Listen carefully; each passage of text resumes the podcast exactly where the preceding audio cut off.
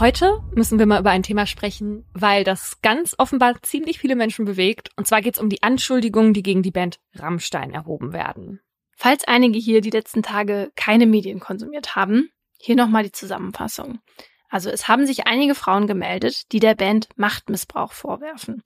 Da wird von einem System gesprochen, das diese Band entwickelt haben soll, um vor allem dem Frontsänger Till Lindemann während oder nach Konzerten der Band Frauen für Sex zuzuführen.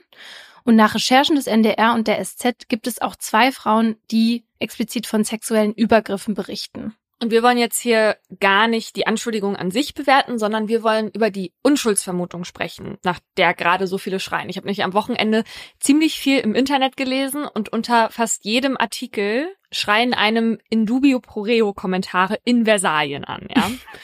Und da müssen wir hier jetzt einmal klären, wann im Zweifel für den Angeklagten eigentlich gilt. Weil eigentlich ist das ja ein rechtlicher Begriff und bezieht sich jetzt erstmal auf ein Strafverfahren. Ne? Also das heißt, ein Angeklagter oder eine Angeklagte hat so lange als unschuldig zu gelten, bis in einem Verfahren das Gegenteil bewiesen ist. Ja. Jetzt zieht sich das natürlich nicht nur auf das Verfahren. Also Medien dürfen jetzt zum Beispiel auch nicht vorverurteilen und sagen, das haben die gemacht, wenn das nicht bewiesen ist. Ne? Das habe ich in der Berichterstattung wo diese Kommentare drunter geschrieben wurden, aber auch gar nicht gesehen. Also die Medien berichten ja eigentlich nur über den Fall und dass es Anschuldigungen gibt. Ne? Und das ist wichtig, dass die das machen, weil so eine große Öffentlichkeit, die jetzt gerade erzeugt wird, die kann ja auch dabei helfen, einen Fall aufzuklären. Und zwar in beide Richtungen. Ne? Also vielleicht melden sich noch mehr Frauen, vielleicht melden sich aber auch andere Leute, die was pro Rammstein zu berichten wissen oder was, was diese Frauen diskreditiert oder so, ja. Ja. Wichtig ist aber, nur weil ein Gericht bisher nicht schuldig oder unschuldig festgestellt hat, heißt das erstens nicht, dass nichts passiert ist. Und zweitens gibt es ganz viele Fälle, in denen es gar nicht erst zum Verfahren kommt. Ja, weil man sich vielleicht auch einfach nicht traut, eine Anzeige zu stellen. Und wenn man jetzt sieht, wie auf die Frauen die sich gemeldet haben hier, verbal eingeschlagen wird, kann man das ja auch ganz gut nachvollziehen. Ja, voll. Oder es kann halt auch sein, dass in einem Verfahren nichts nachgewiesen werden kann, weil Aussage gegen Aussage steht, aber auch das bedeutet nicht immer, dass die Anschuldigungen dann nicht stimmen. Das heißt, ein Gericht bzw. ein Urteil kann nicht die einzig alleinige Instanz in unserem Zusammenleben sein, die entscheidet, ob was passiert ist oder nicht. Nee, weil wenn dem so wäre, dann dürfte man ja jetzt zum Beispiel auch nicht sagen, dass Jack Unterweger, von dem ich in Folge 88 erzählt habe, ein Serienmörder ist. Mhm. Weil der hat sich ja suizidiert, bevor das Urteil gegen ihn rechtskräftig wurde. Also dieses Urteil wegen der neuen Morde, die er begangen hat. Also müsste man bei ihm immer mutmaßlicher Serienmörder sagen, obwohl man in diesem Fall ja weiß, dass er es war, weil es in dem Verfahren nachgewiesen wurde. Ja, und an dem und an vielen anderen Beispielen sieht man halt, das liegt manchmal nicht nur an Gerichten, sondern auch an uns zu entscheiden, was gibt es für Anschuldigungen und Aussagen und sind die glaubhaft oder nicht. Und dann auch sowas wie, was ziehe ich als Arbeitgeber, als Fan oder Gruppierung dann da für Schlüsse draus, ne? Und ich kann das bei dieser Bandsache wirklich sehr gut nachvollziehen, dass man wütend ist, weil Musik ja was super Emotionales ist. Ne? Ja. Vielleicht ist man dann auf die wütend, die die Anschuldigungen erheben. Vielleicht ist man aber auch auf die Band selbst wütend, weil man Sorge davor hat, dass da wirklich was dran ist. Ich weiß das halt noch, ich war so emotional aufgewühlt und enttäuscht, als ich erfahren habe, dass Marilyn Manson Missbrauch vorgeworfen wurde und auch immer noch wird, weil das war halt meine Teenager-Vergangenheit, in der ich all meinen Schmerz durch das Grölen von Manson-Songs in meinem Kinderzimmer verarbeitet habe.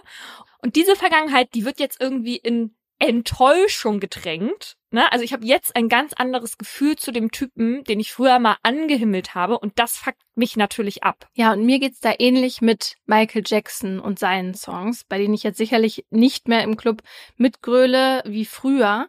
Und darüber finde ich eben kann man auch total traurig sein oder sauer sein, aber am wichtigsten sollte ja immer sein, dass die Wahrheit ans Licht kommt.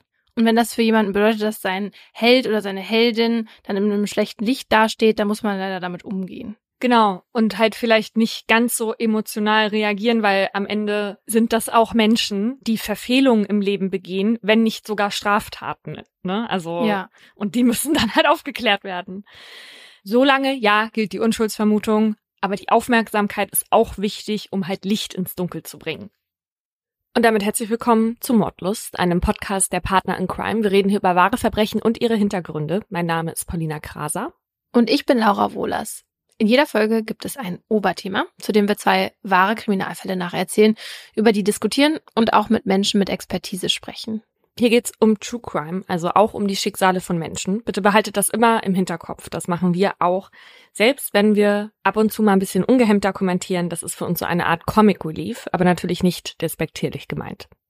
Als ich jetzt letztens in Frankreich Urlaub war, waren wir auch mal für so einen Tagestrip in Aix-en-Provence. Und als ich da aus dem Auto ausgestiegen bin, kam es auf einmal aus mir raus, dass ich meinte, hier riecht's nach Japan. Und mein Mann hat mich nur so von der Seite ein bisschen komisch angeguckt und wusste nicht, wovon ich rede, weil es hat jetzt nicht irgendwie besonders gerochen und natürlich hat es nicht nach Japan gerochen, weil Japan oder generell Länder ja keinen spezifischen Geruch haben. Wieso? Deutschland riecht doch nach Bonawachs und Bratwurst, oder nicht? Was? Also wenn, dann ja wohl nach Döner und Apfelschorle.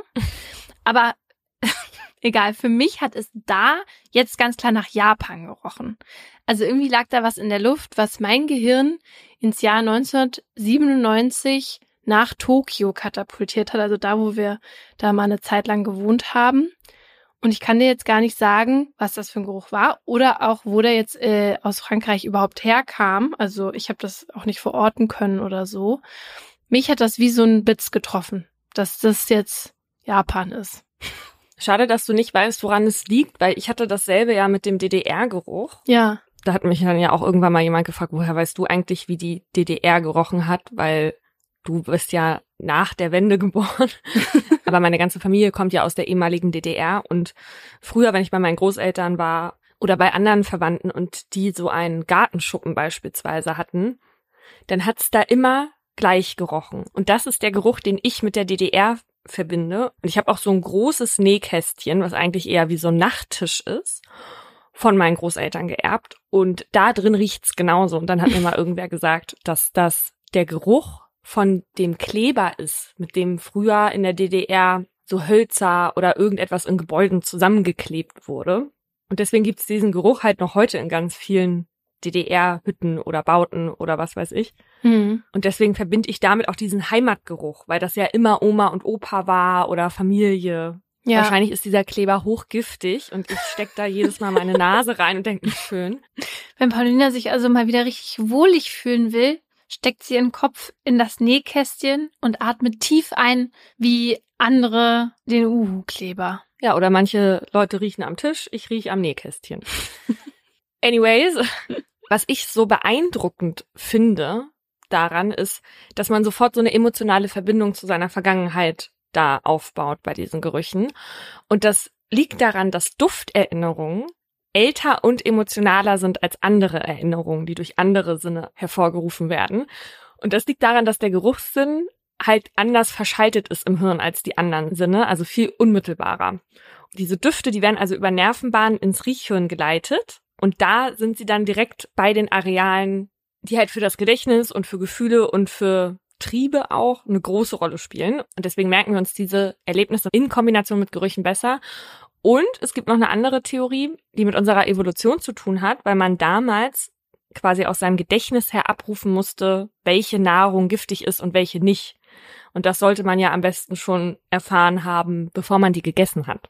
Ja, und bei den Gerüchen ist das eben besonders stark. Aber zum Beispiel funktioniert das Ganze auch bei Geräuschen, dass das so Erinnerungskeeper sind. Und deswegen habe ich bei dem Song Sexy Chick von Aiken und David Guetta auch immer meine erste Abi-Party im Kopf. Und ich weiß, also ich habe so ganz bestimmte Bilder, die da vor meinem inneren Auge ablaufen, wenn ich dieses Lied höre. Ich leider gerade auch. Und du hattest bestimmt eine sehr kleine Tasche und ein bauchfreies Top an. Wahrscheinlich.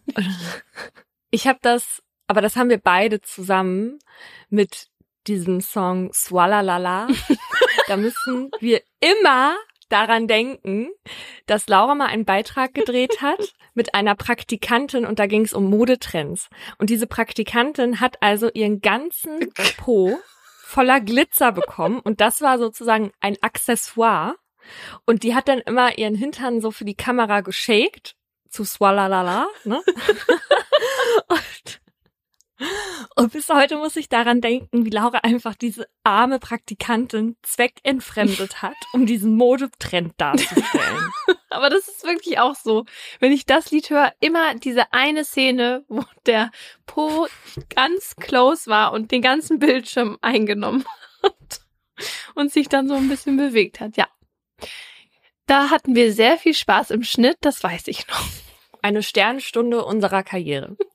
Deiner vor allem. Hier nochmal eine Entschuldigung an die Praktikantin. Die hatte aber auch Spaß dabei. Also es war jetzt nicht so, dass ich die gezwungen habe. Nicht, dass das jetzt hier falsch rüberkommt. Manchen Menschen sollte man trotzdem auch vor sich selbst schützen. aber ja, gut. Also, woran wir uns besonders gut erinnern, sind natürlich Sachen, die irgendwie extrem für uns waren. Also positiv oder negativ auch wenn die schon lange zurückliegen. Also zum Beispiel sowas wie der erste Kuss bei mir ganz schlimm. Oh Gott, ja. Oder ganz toll bei mir der erste Moment, als man mir endlich meine feste Zahnspange rausgenommen hat oh. und ich das erste Mal ohne die in die Schule gegangen bin. Halleluja. Das aber auch, wo, wo man es rausbekommen hat, direkt danach, wo man mit seiner Zunge über die oberen Zähne gegangen ist und die sich so ganz schleimig und glatt angefühlt haben. Das war toll. Ja, genau. Das habe ich aber ungefähr eine Woche gemacht und vor allem in der Schule, damit jeder auf meinen Mund guckt. Was wir uns auch gut merken, sind Dinge, die mit Scham behaftet sind. Es sei denn, man heißt Laura Wohlers, dann verdrängt man die eher aus dem Gedächtnis. Ja.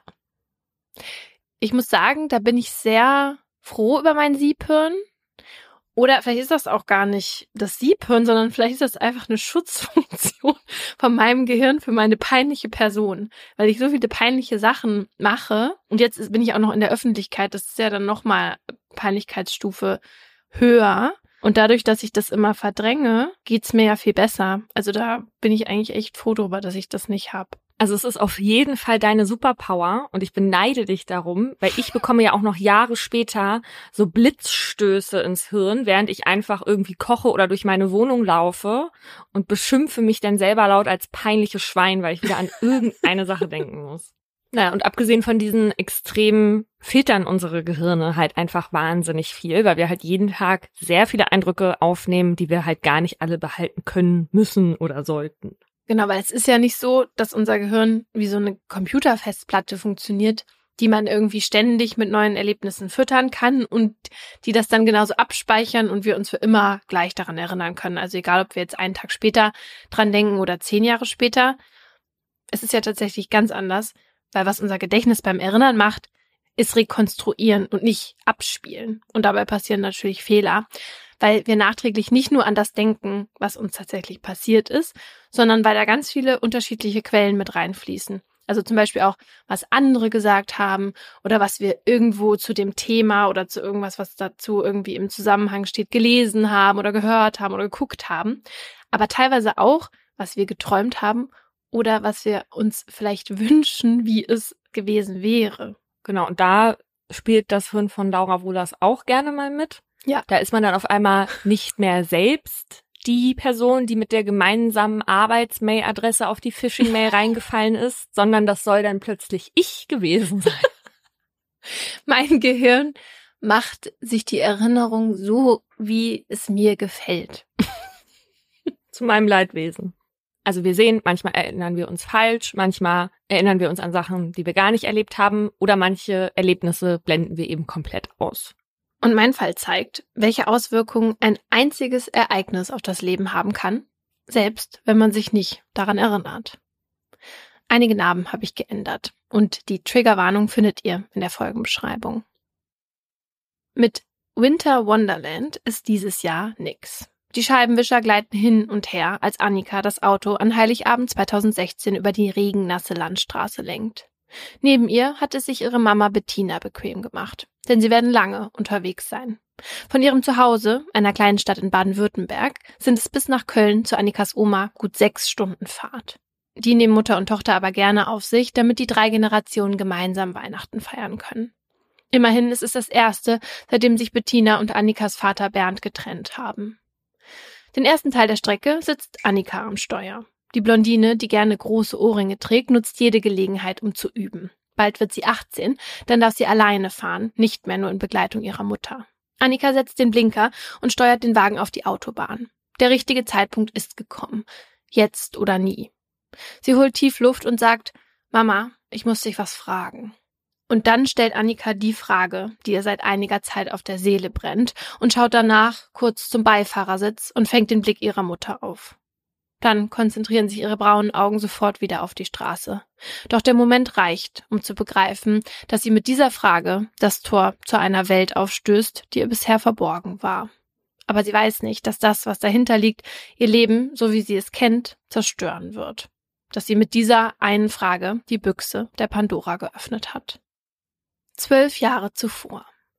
Die Blätter an den Bäumen färben sich bunt und durch den kleinen Ort im Nordschwarzwald fegt ein kalter Wind. Es ist schon seit ein paar Stunden dunkel an diesem Herbsttag. Für Annika bedeutet das Schlafenszeit. Die Fünfjährige, die am liebsten Klamotten so bunt wie der Regenbogen trägt und mit ihren semmelblonden, schulterlangen Haaren wie ein kleiner Engel aussieht, kuschelt sich in ihrem Kinderzimmer in die weichen Laken. Es dauert nicht lange, bis sie tief und fest schläft.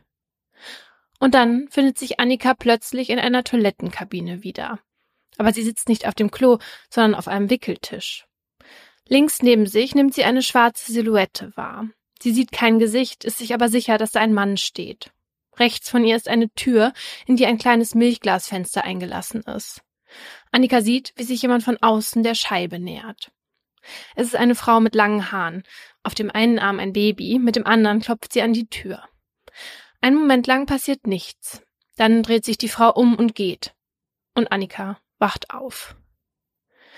Die Fünfjährige ist verwirrt. Es dauert einen Moment, bis sie begreift, sie hat geträumt. Einen merkwürdigen Traum, den sie nicht versteht. Egal. Sie springt aus dem Bett und freut sich auf den neuen Kindergartentag. Doch je mehr Nächte vergehen, desto häufiger hat Annika diesen Traum. Soll sie vielleicht ihrer Mama Bettina davon erzählen? Annika überlegt. Nein, lieber nicht. Irgendwie schämt sie sich für das, was sich nachts in ihrem Kopf abspielt, so als wäre es etwas Verbotenes. In den darauffolgenden Wochen und Monaten kehrt der Traum immer wieder zurück. Mal mehrere Nächte aufeinander, mal nur einmal in der Woche. Und er verschwindet weder, als Annika in die Grundschule kommt, noch als sie aufs Gymnasium übertritt und auch dann nicht, als sie in der achten Klasse doch lieber auf die Realschule wechselt. Aus dem Kindergartenkind wird ein Schulkind und schließlich eine Jugendliche. Doch der Traum ist eine Konstante in ihrem Leben. Allerdings scheint irgendwann auch der treueste Begleiter eigene Wege gehen zu wollen. Je älter Annika wird, desto seltener träumt sie von der Szene in der Toilette. Die Abstände werden größer und dann schleicht sich der Traum nach fast zehn Jahren ganz aus ihren Nächten davon.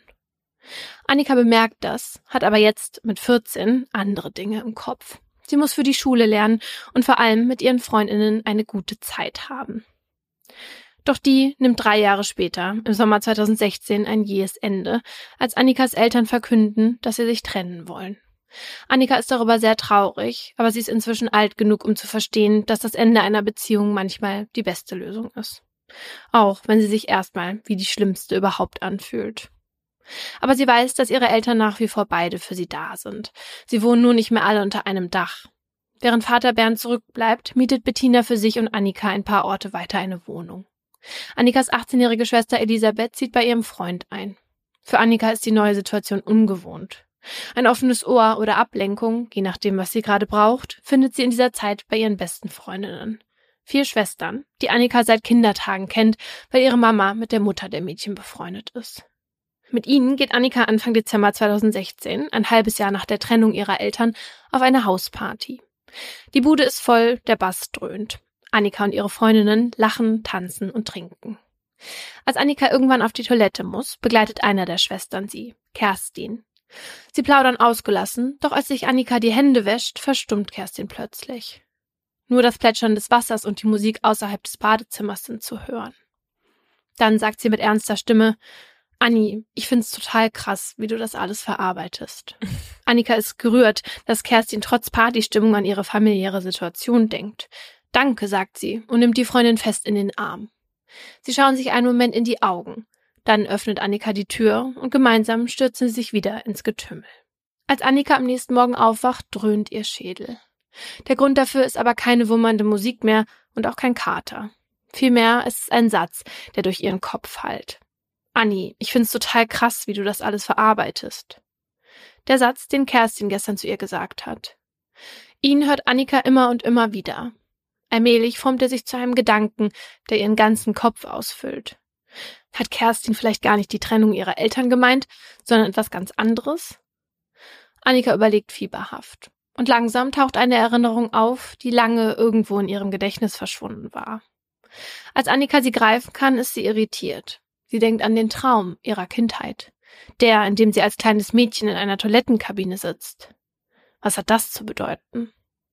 Plötzlich trifft es sie wie ein Blitz. Gibt es etwa eine Verbindung zwischen Kerstins Satz und dem Traum? In den folgenden Tagen kommt Annika aus dem Grübeln nicht heraus. Sie muss sich ihrer Mutter anvertrauen, auch wenn ihr das unangenehm ist. Drei Wochen nach der Party bietet sich die Gelegenheit. Ein Heiligabend macht sich Annika mit ihrer Mama auf den Weg nach Köln zu ihrer Oma. Genug Zeit, um die Frage zu stellen, die sie seit Wochen umtreibt. Als Annika von der Landstraße auf die Autobahn fährt, holt sie Tiefluft und sagt, Mama, ich muss dich was fragen. Sie wiederholt, was Kerstin auf der Party zu ihr gesagt hat und erzählt von dem Traum, der sie jahrelang begleitete und dem Gefühl, dass beides irgendwie zusammenhängt. Und dann stellt sie die Frage, die Furcht und Hoffnung gleichermaßen bedeutet. Stimmt das, Mama? Hängt das irgendwie zusammen oder bin ich verrückt? Annika wagt einen Blick zum Beifahrersitz. Bettina hat ihre Brille abgenommen. Tränen laufen über ihre Wangen. Ein Sekundenbruchteil reicht Annika. Diesen Blick ihrer Mutter hat sie noch nie gesehen. Er zeugt von Schmerz und Trauer. Und während sich Annikas Augen wieder auf die Straße konzentrieren, hört sie zu, wie ihre Mutter in die Vergangenheit zurückkehrt. Zu dem Tag, an den Annika offenbar keine Erinnerung hat und den Bettina am liebsten auch vergessen würde. Juni 2003 auf dem Campingplatz im Südschwarzwald herrscht an diesem sommerlichen Pfingstwochenende reges Treiben. Aus der Schweiz und aus Deutschland reisen viele Menschen an, so wie Annikas Familie. Vater Bernd liebt Camping. Wenn seine Schicht als Busfahrer zu Ende ist, verbringt er seine Freizeit am liebsten mit Heimwerken und hat so schon einige Wohnwagen wieder auf Vordermann gebracht. Einer davon steht nun hier auf dem Dauercampingplatz, den er vor einem Jahr angemietet hat. Seine Frau Bettina teilt Bernds Leidenschaft, vor allem seit sie nach den vielen Jahren, in denen sie sich nur um ihre beiden Töchter gekümmert hat, wieder als Chemielaborantin arbeitet, schätzt sie die erholsame Zeit zwischen Weinbergen und Obstgärten umso mehr. Gemeinsam verbringt die Familie hier viele Wochenenden und Ferien, so wie jetzt an Pfingsten. Kurz nach ihrer Ankunft saust die vierjährige Annika mit ihrer Schwester Elisabeth los zum Spielplatz. Den findet der kleine Blondschopf besonders toll, weil es immer etwas Neues zu entdecken gibt und weil dort auch andere Spielgefährtinnen warten. An diesem Tag ist unter anderem Chris da, ein Junge aus der Schweiz. Annika und Elisabeth kennen ihn, auch seine Eltern haben einen Dauercampingplatz. Chris gesellt sich zu den Mädchen, hilft anschubsen auf der Schaukel und spielt die Spiele mit, die sie sich ausdenken. Als Bettina und Bernd um die Ecke biegen, grüßen sie den 16-Jährigen. Unter DauercamperInnen kennt man sich. Dann erklären sie ihren Töchtern, dass sie eine Runde Tischtennis spielen gehen. Annika und Elisabeth möchten lieber hier bleiben. Okay, wenn was ist, wissen sie ja, dass die Tischtennisplatten nicht weit entfernt sind. Nachdem sich die Eltern verabschiedet haben, bemerkt Annika ein neues Spielgerät, einen Planwagen, in dem Tische und Bänke stehen. Da drin können sie jetzt spielen. Die drei klettern in den Wagen, der einer Kutsche ähnelt und dessen Inneres von außen durch die Plane nicht einsehbar ist. Nach einer Weile will Annika wieder raus. Sie muss mal. Nicht nur klein, sondern auch groß. Chris sagt, dass sie das doch auch einfach hier im Wagen machen könne. Annika ist irritiert. Wenn man muss, geht man doch auf die Toilette. Chris beteuert jedoch, das gehe hier genauso. Naja, Chris ist ja schon fast erwachsen, der muss es wissen. Vor den Augen ihrer Schwester und Chris hockt sie sich hin. Sie uriniert und kotet in den Planwagen und macht sich mit Pflanzenblättern sauber. Dann findet Chris aber doch, dass sie auf die richtige Toilette gehen sollte. Die drei klettern aus dem Wagen. Elisabeth läuft in Richtung der Tischtennisplatten davon. Sie will ihrer Mama erzählen, was Annika gerade gemacht hat. Und die fühlt sich auf einmal komisch. Chris wirkt jetzt gar nicht mehr so nett. Sie will nicht länger bei ihm bleiben, aber er packt sie und zerrt sie zum Toilettengebäude. Sie versucht, ihren Arm aus seinem Griff zu lösen, hat aber keine Chance. Chris schiebt sie vor sich in eine Kabine, die nicht nur mit einem Klo, sondern auch mit einem Wickeltisch ausgestattet ist. Dann schließt er die Tür ab. Annika sitzt in der Falle mit Chris. Sie muss zusehen, wie er ins WC uriniert. Danach stellt er sich mit entblößtem Unterleib vor die Vierjährige und fordert sie auf, seinen Penis anzufassen und ihn in den Mund zu nehmen. Mhm. Annika weigert sich. Sie ekelt sich. Da droht Chris, wenn du das nicht machst, bringe ich dich um. Oh. Und er sagt, dass er schon mal ein Mädchen getötet habe. Annika bekommt es mit der Angst zu tun. Sie kann diesem Jungen nichts entgegensetzen. Er ist viel größer und stärker als sie. Also tut sie schließlich, wozu er sie zwingt. Bevor er seine Hose wieder hochzieht, setzt er Annika auf den Wickeltisch. Annika will einfach nur raus. Sie fixiert das Milchglasfenster, das in den oberen Teil der Tür eingelassen ist. Auf einmal zeichnen sich dahinter Schemen ab. Annika erkennt eine Frau mit langen Haaren, die ein Baby trägt. Mit dem freien Arm klopft sie an die Tür. Annika meint, dass ihr Herz stehen bleibt, als Chris sie packt. Kein Mucks jetzt. Sie starrt gebannt auf das Milchglasfenster und sieht, wie die Frau langsam wieder verschwindet. Einige Augenblicke vergehen, bevor Chris die Tür aufschließt. Annika hört seine Stimme in ihrem Ohr. Wenn du das deinen Eltern erzählst, hau ich dir eine runter. Und deine Familie bringe ich um. Boah. 13 Jahre später sitzt Annika mit Bettina im Auto auf dem Weg zu ihrer Oma. Ihrer Mama laufen Tränen übers Gesicht. Sie selbst spürt keine Emotionen. Sie fühlt sich eher wie in Watte gepackt und begreift nicht wirklich, was sie da gerade gehört hat. Sie ist weder schockiert noch überrascht. Sie hat eher das Gefühl, diese Geschichte zu kennen, aber sie ist irgendwo in der hintersten Schublade ihres Gedächtnisses verwahrt. Und um daran zu kommen, fehlt ihr offenbar der Schlüssel. Als Annika nach den Weihnachtstagen wieder zu Hause ist, versucht sie noch immer zu verstehen, was die Worte ihrer Mutter bedeuten. Ich wurde sexuell missbraucht. Um das zu begreifen, schreibt sie den Satz hunderte Male in ihr Tagebuch. Aber sie empfindet nichts dabei und spielt den Vorfall herunter. Das sei ja gar kein richtiger Missbrauch. Ihr wurde ja keine körperliche Gewalt angetan, redet sie sich ein. Außerdem kann sie sich gar nicht richtig erinnern. Und wenn sie keine Erinnerung hat, wie real war es dann? Weil sie keinen Zugang findet, verdrängt Annika, was ihre Mutter ihr erzählt hat. Der Alltag nimmt wieder überhand. Nach der Berufsschule geht Annika für eine dreijährige Ausbildung zur Jugend- und Heimerzieherin nach Tübingen. In die Heimat fährt sie dennoch regelmäßig. Bei einem der Besuche verliebt sie sich in Niklas, den sie schon lange kennt, der bisher aber nicht mehr als ein guter Bekannter war. Sie werden ein Paar. Allerdings wohnt Niklas inzwischen in Freiburg, wo er soziale Arbeit studiert, daher kann Annika ihn nur am Wochenende sehen. Trotzdem ist sie dafür mehr als dankbar, denn im letzten Ausbildungsjahr beginnt ihr die Arbeit über den Kopf zu wachsen. Annika macht etliche Überstunden und auch wenn sie frei hat, kreisen ihre Gedanken dauernd um die Arbeit. Dabei will sie vor Erschöpfung einfach nur noch schlafen. Mit Mühe und Not quält sie sich durch die letzten Prüfungen und schafft ihren Abschluss. Jetzt, mit 22, kann sie Tübingen den Rücken kehren. Annika wünscht sich einen Neuanfang in Freiburg bei Niklas. Sie ist überzeugt, in einer neuen Stadt mit einer neuen Arbeit wird alles wieder gut. Allerdings muss Annika nach dem Umzug im August 2021 feststellen, dass man vor Problemen nicht fliehen kann, wenn sie nicht an einem Ort liegen, sondern in einem selbst. Sie fühlt sich immer noch gestresst, unruhig und erschöpft. Daher beschließt sie, sich professionelle Hilfe zu suchen. Als sie wenige Wochen später das erste Mal auf der weißen Couch der Therapeutin sitzt, schweift ihr Blick durch den Raum über sonnengelbe Wände und ein gewaltiges Bücherregal. An einem Buch bleiben Annikas braune Augen hängen. Der Rücken ist in unscheinbarem Beige, darauf ist in schwarz der Titel gedruckt. Er besteht aus nur zwei Wörtern. Trotz allem. Von diesem Buch fühlt sich Annika wie magisch angezogen.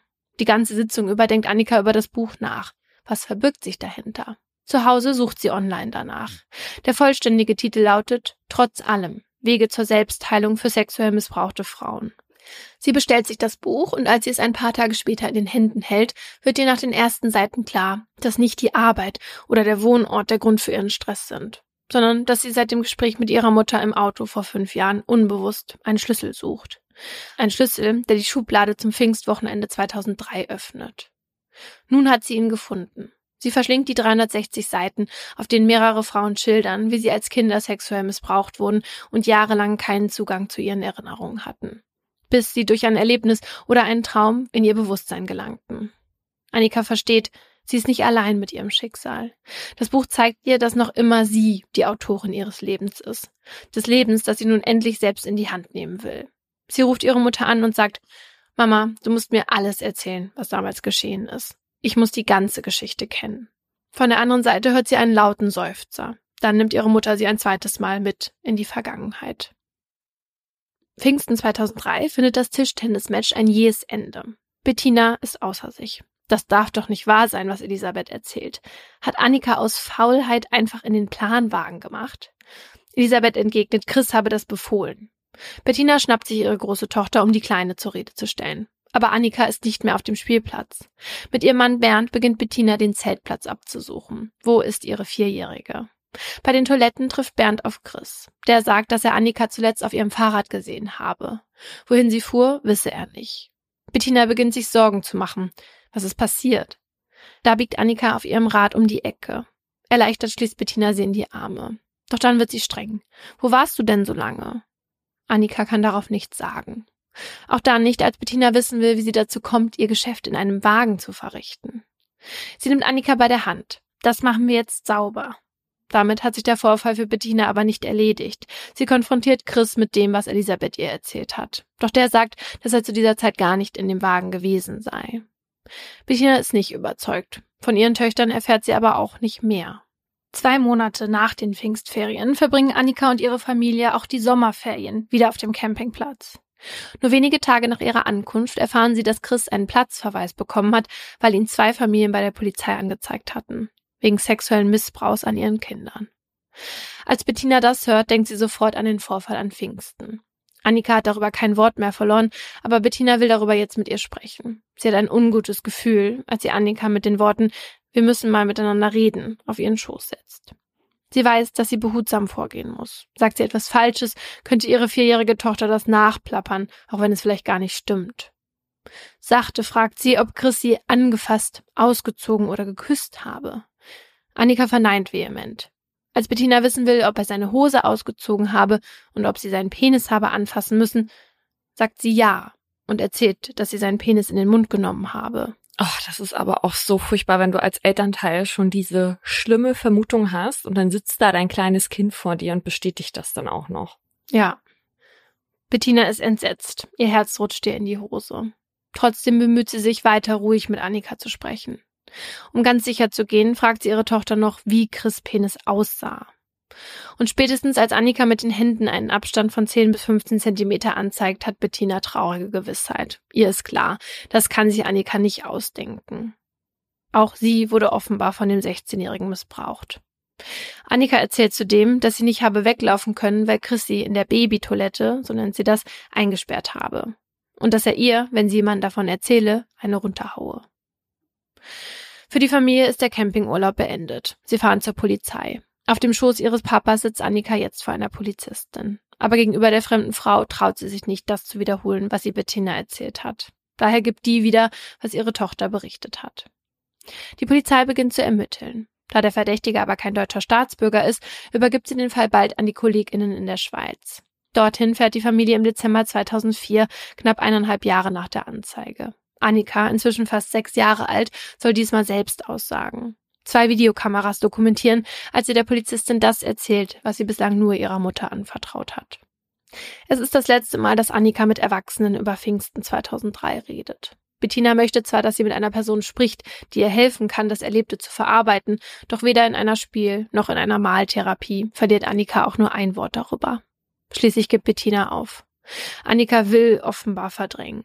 So hofft Bettina, dass ihre Tochter das Geschehene einfach vergisst. Sie war damals noch so klein. Vielleicht verblassen die Erinnerungen schnell und hinterlassen keine Spuren. Und anscheinend geschieht genau das. Nur einmal kommt Bettina etwas zu Ohren. Eine Freundin von ihr, die selbst vier Töchter hat, berichtet, dass Annika als Grundschulkind ihren Mädchen von dem Vorfall in der Toilette erzählte und wissen wollte, ob mit ihnen ein Mann so etwas auch mal gemacht habe. Als die erwachsene Annika das von ihrer Mama im Herbst 2021 am Telefon hört, versteht sie sofort. Bettinas Freundin ist die Mutter von Kerstin. Jetzt ist klar, was sich die heute 22-Jährige schon vor fünf Jahren dachte. Damals im Bad auf der Party spielte Kerstin nicht auf die Trennung ihrer Eltern an, sondern auf das, was Annika als Kind widerfahren ist. Annika atmet schwer. Ihre Freundin hat es gewusst. Kerstin wusste mehr über ihre Vergangenheit als sie selbst. Dabei müsste sie selbst doch diejenige sein, die die Hoheit über ihre Erlebnisse und Erinnerungen hat. Deshalb setzt Annika jetzt alles daran, die zu bekommen. Bettina erzählt ihr, dass sie damals alle Unterlagen in einem grauen DIN A4-Ordner abgeheftet hat. Als Annika den wenig später in ihren Händen hält, fühlt er sich an wie der heilige Gral. Mit ihrem Freund Niklas setzt sie sich aufs Sofa und blättert die Seiten mit zittrigen Fingern durch. Die Aussage ihrer Mutter, ihre eigene. Immer wieder taucht ihr Name auf, neben dem von Chris. Dazu Worte wie Polizei, Staatsanwalt und Jugendgericht. Nach und nach begreift sie, was sie all die Jahre nicht verstanden hat. Das, was hier dokumentiert ist, das, was ihr als Vierjährige widerfahren ist, ist ein Verbrechen. Auf einmal strömen Tränen über ihre Wangen. Sie schluchzt immer heftiger. Doch so schrecklich es klingt, so erleichternd fühlt es sich an. Ich bin nicht verrückt, wiederholt Annika immer wieder. Auf ihren Knien liegt der Beweis. Das Zeugnis ihrer Vergangenheit, das sie jetzt akribisch durcharbeitet. Was geschah nach ihrer Aussage bei der Polizei? Die Antwort gibt es schwarz auf weiß. 2006 wird Chris, der inzwischen 19 ist und eine Lehre zum Lkw-Fahrer abgeschlossen hat, der Prozess gemacht. Wegen sexueller Nötigung und sexueller Handlungen mit einem Kind. In mehreren Fällen. Der mutmaßlich wurde nicht nur Annika Chris Opfer. Von Juni 2001 bis September 2003 soll er sich auf dem Campingplatz an insgesamt sechs Kindern vergangen haben. Vier Jungen und zwei Mädchen. Annika war mit vier Jahren das jüngste. Sie und ihre Familie reisen für die Verhandlung nicht in die Schweiz, sondern lassen sich von ihrer Anwältin vertreten. So müssen Bettina und Bernd nicht miterleben, wie Chris die Vorwürfe abstreitet. Das sei alles erlogen. Die Eltern hätten sich gegen ihn verschworen. Weil es kein Geständnis und auch keine Beweise wie DNA oder Faserspuren gibt, ist es Aufgabe der drei RichterInnen zu prüfen, wie glaubwürdig die Aussagen von Annika und den anderen Kindern sind. Dafür spielen die Videos, die von den Befragungen der Kinder gemacht wurden, eine wichtige Rolle. Mit anzusehen, wie die kleinen Mädchen und Jungen im Vernehmungsraum der Polizei von ihrem Missbrauch erzählen, ist selbst für die erfahrenen Justizmitarbeitenden schwer zu ertragen. Nach Sichtung der Videos kommen die RichterInnen zu dem Schluss, dass die Erzählungen nicht erfunden sind. Dass die Kinder etwa unter großer emotionaler Belastung viele Details wiedergeben konnten, sei ein deutliches Zeichen für real erlebtes Geschehen.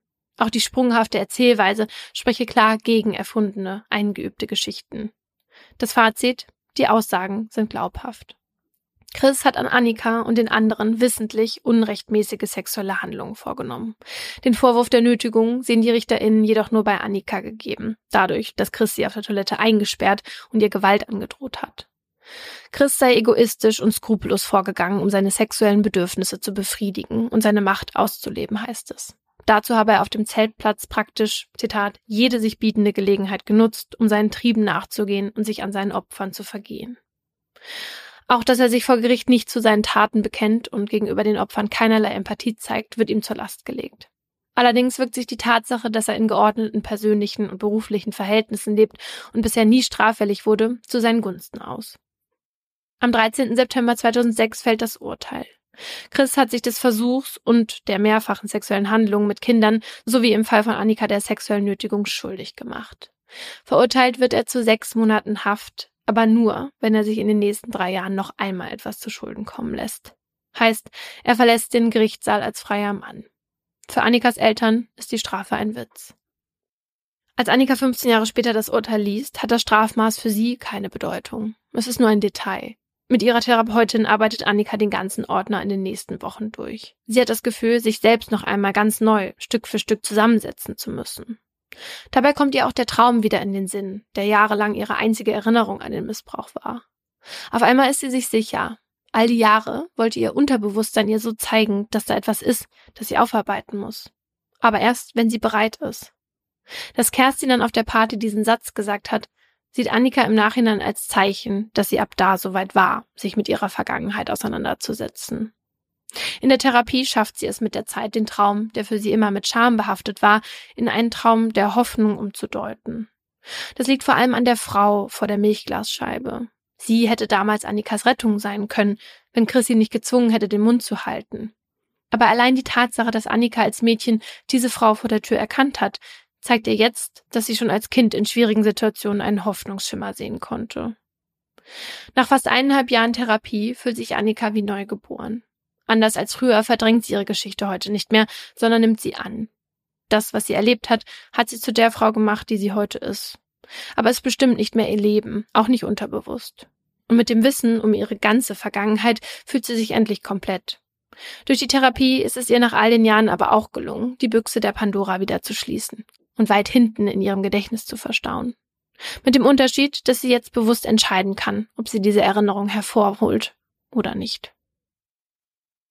Ja, also wahnsinniger Fall.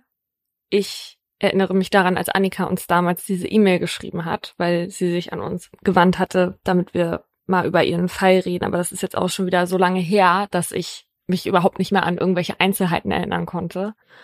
Ich weiß noch, wie ich damals vor dieser E-Mail saß und gedacht habe, das ist ja unglaublich, was das Gedächtnis macht. Ja. Dass das eigene Gedächtnis in der Lage ist, einen vor solchen Erinnerungen zu schützen. Was ich mich jetzt die ganze Zeit gefragt habe, ist, wie hätte die Mutter am besten damit umgehen sollen? Hm. Also welche Rolle hat sie in diesem Verdrängungsprozess darüber, dass das offenbar ja jahrelang kein Thema mehr war?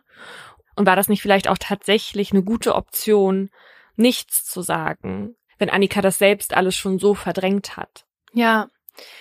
Ich finde, also ich meine, sie hat ja das auch am Anfang versucht, ne, dass man mit ihr darüber redet, mit diesen Therapien. Und klar, es ist für alle wahrscheinlich auch einfacher, sich dann nicht mehr damit zu beschäftigen. Und für sie hat sich das ja auch die ganzen Jahre so angefühlt, als wäre alles gut und Annika hatte eine sorglose Kindheit. Und dann stelle ich mir das aber auch so furchtbar vor, wenn du dann merkst, oh Gott, deinem Kind geht's schlecht, hat es vielleicht mit der Vergangenheit zu tun? Ist es jetzt deine Aufgabe, ihr das zu erzählen oder machst du damit nur alles schlimmer? Also, wenn jemand so einen sexuellen Missbrauch erfährt, dann zeigt dieser Fall ja eigentlich auch wieder ganz gut, wie viele andere Menschen da noch mit dranhängen und sozusagen mit betroffen sind in irgendeiner Art und Weise. Ja, und was ich auch ganz interessant finde, ist zu sehen, dass sich die Wahrheit am Ende dann doch immer irgendwie ihren Weg bahnt. Ja. Und mag sie noch so tief im Unterbewusstsein schlummern,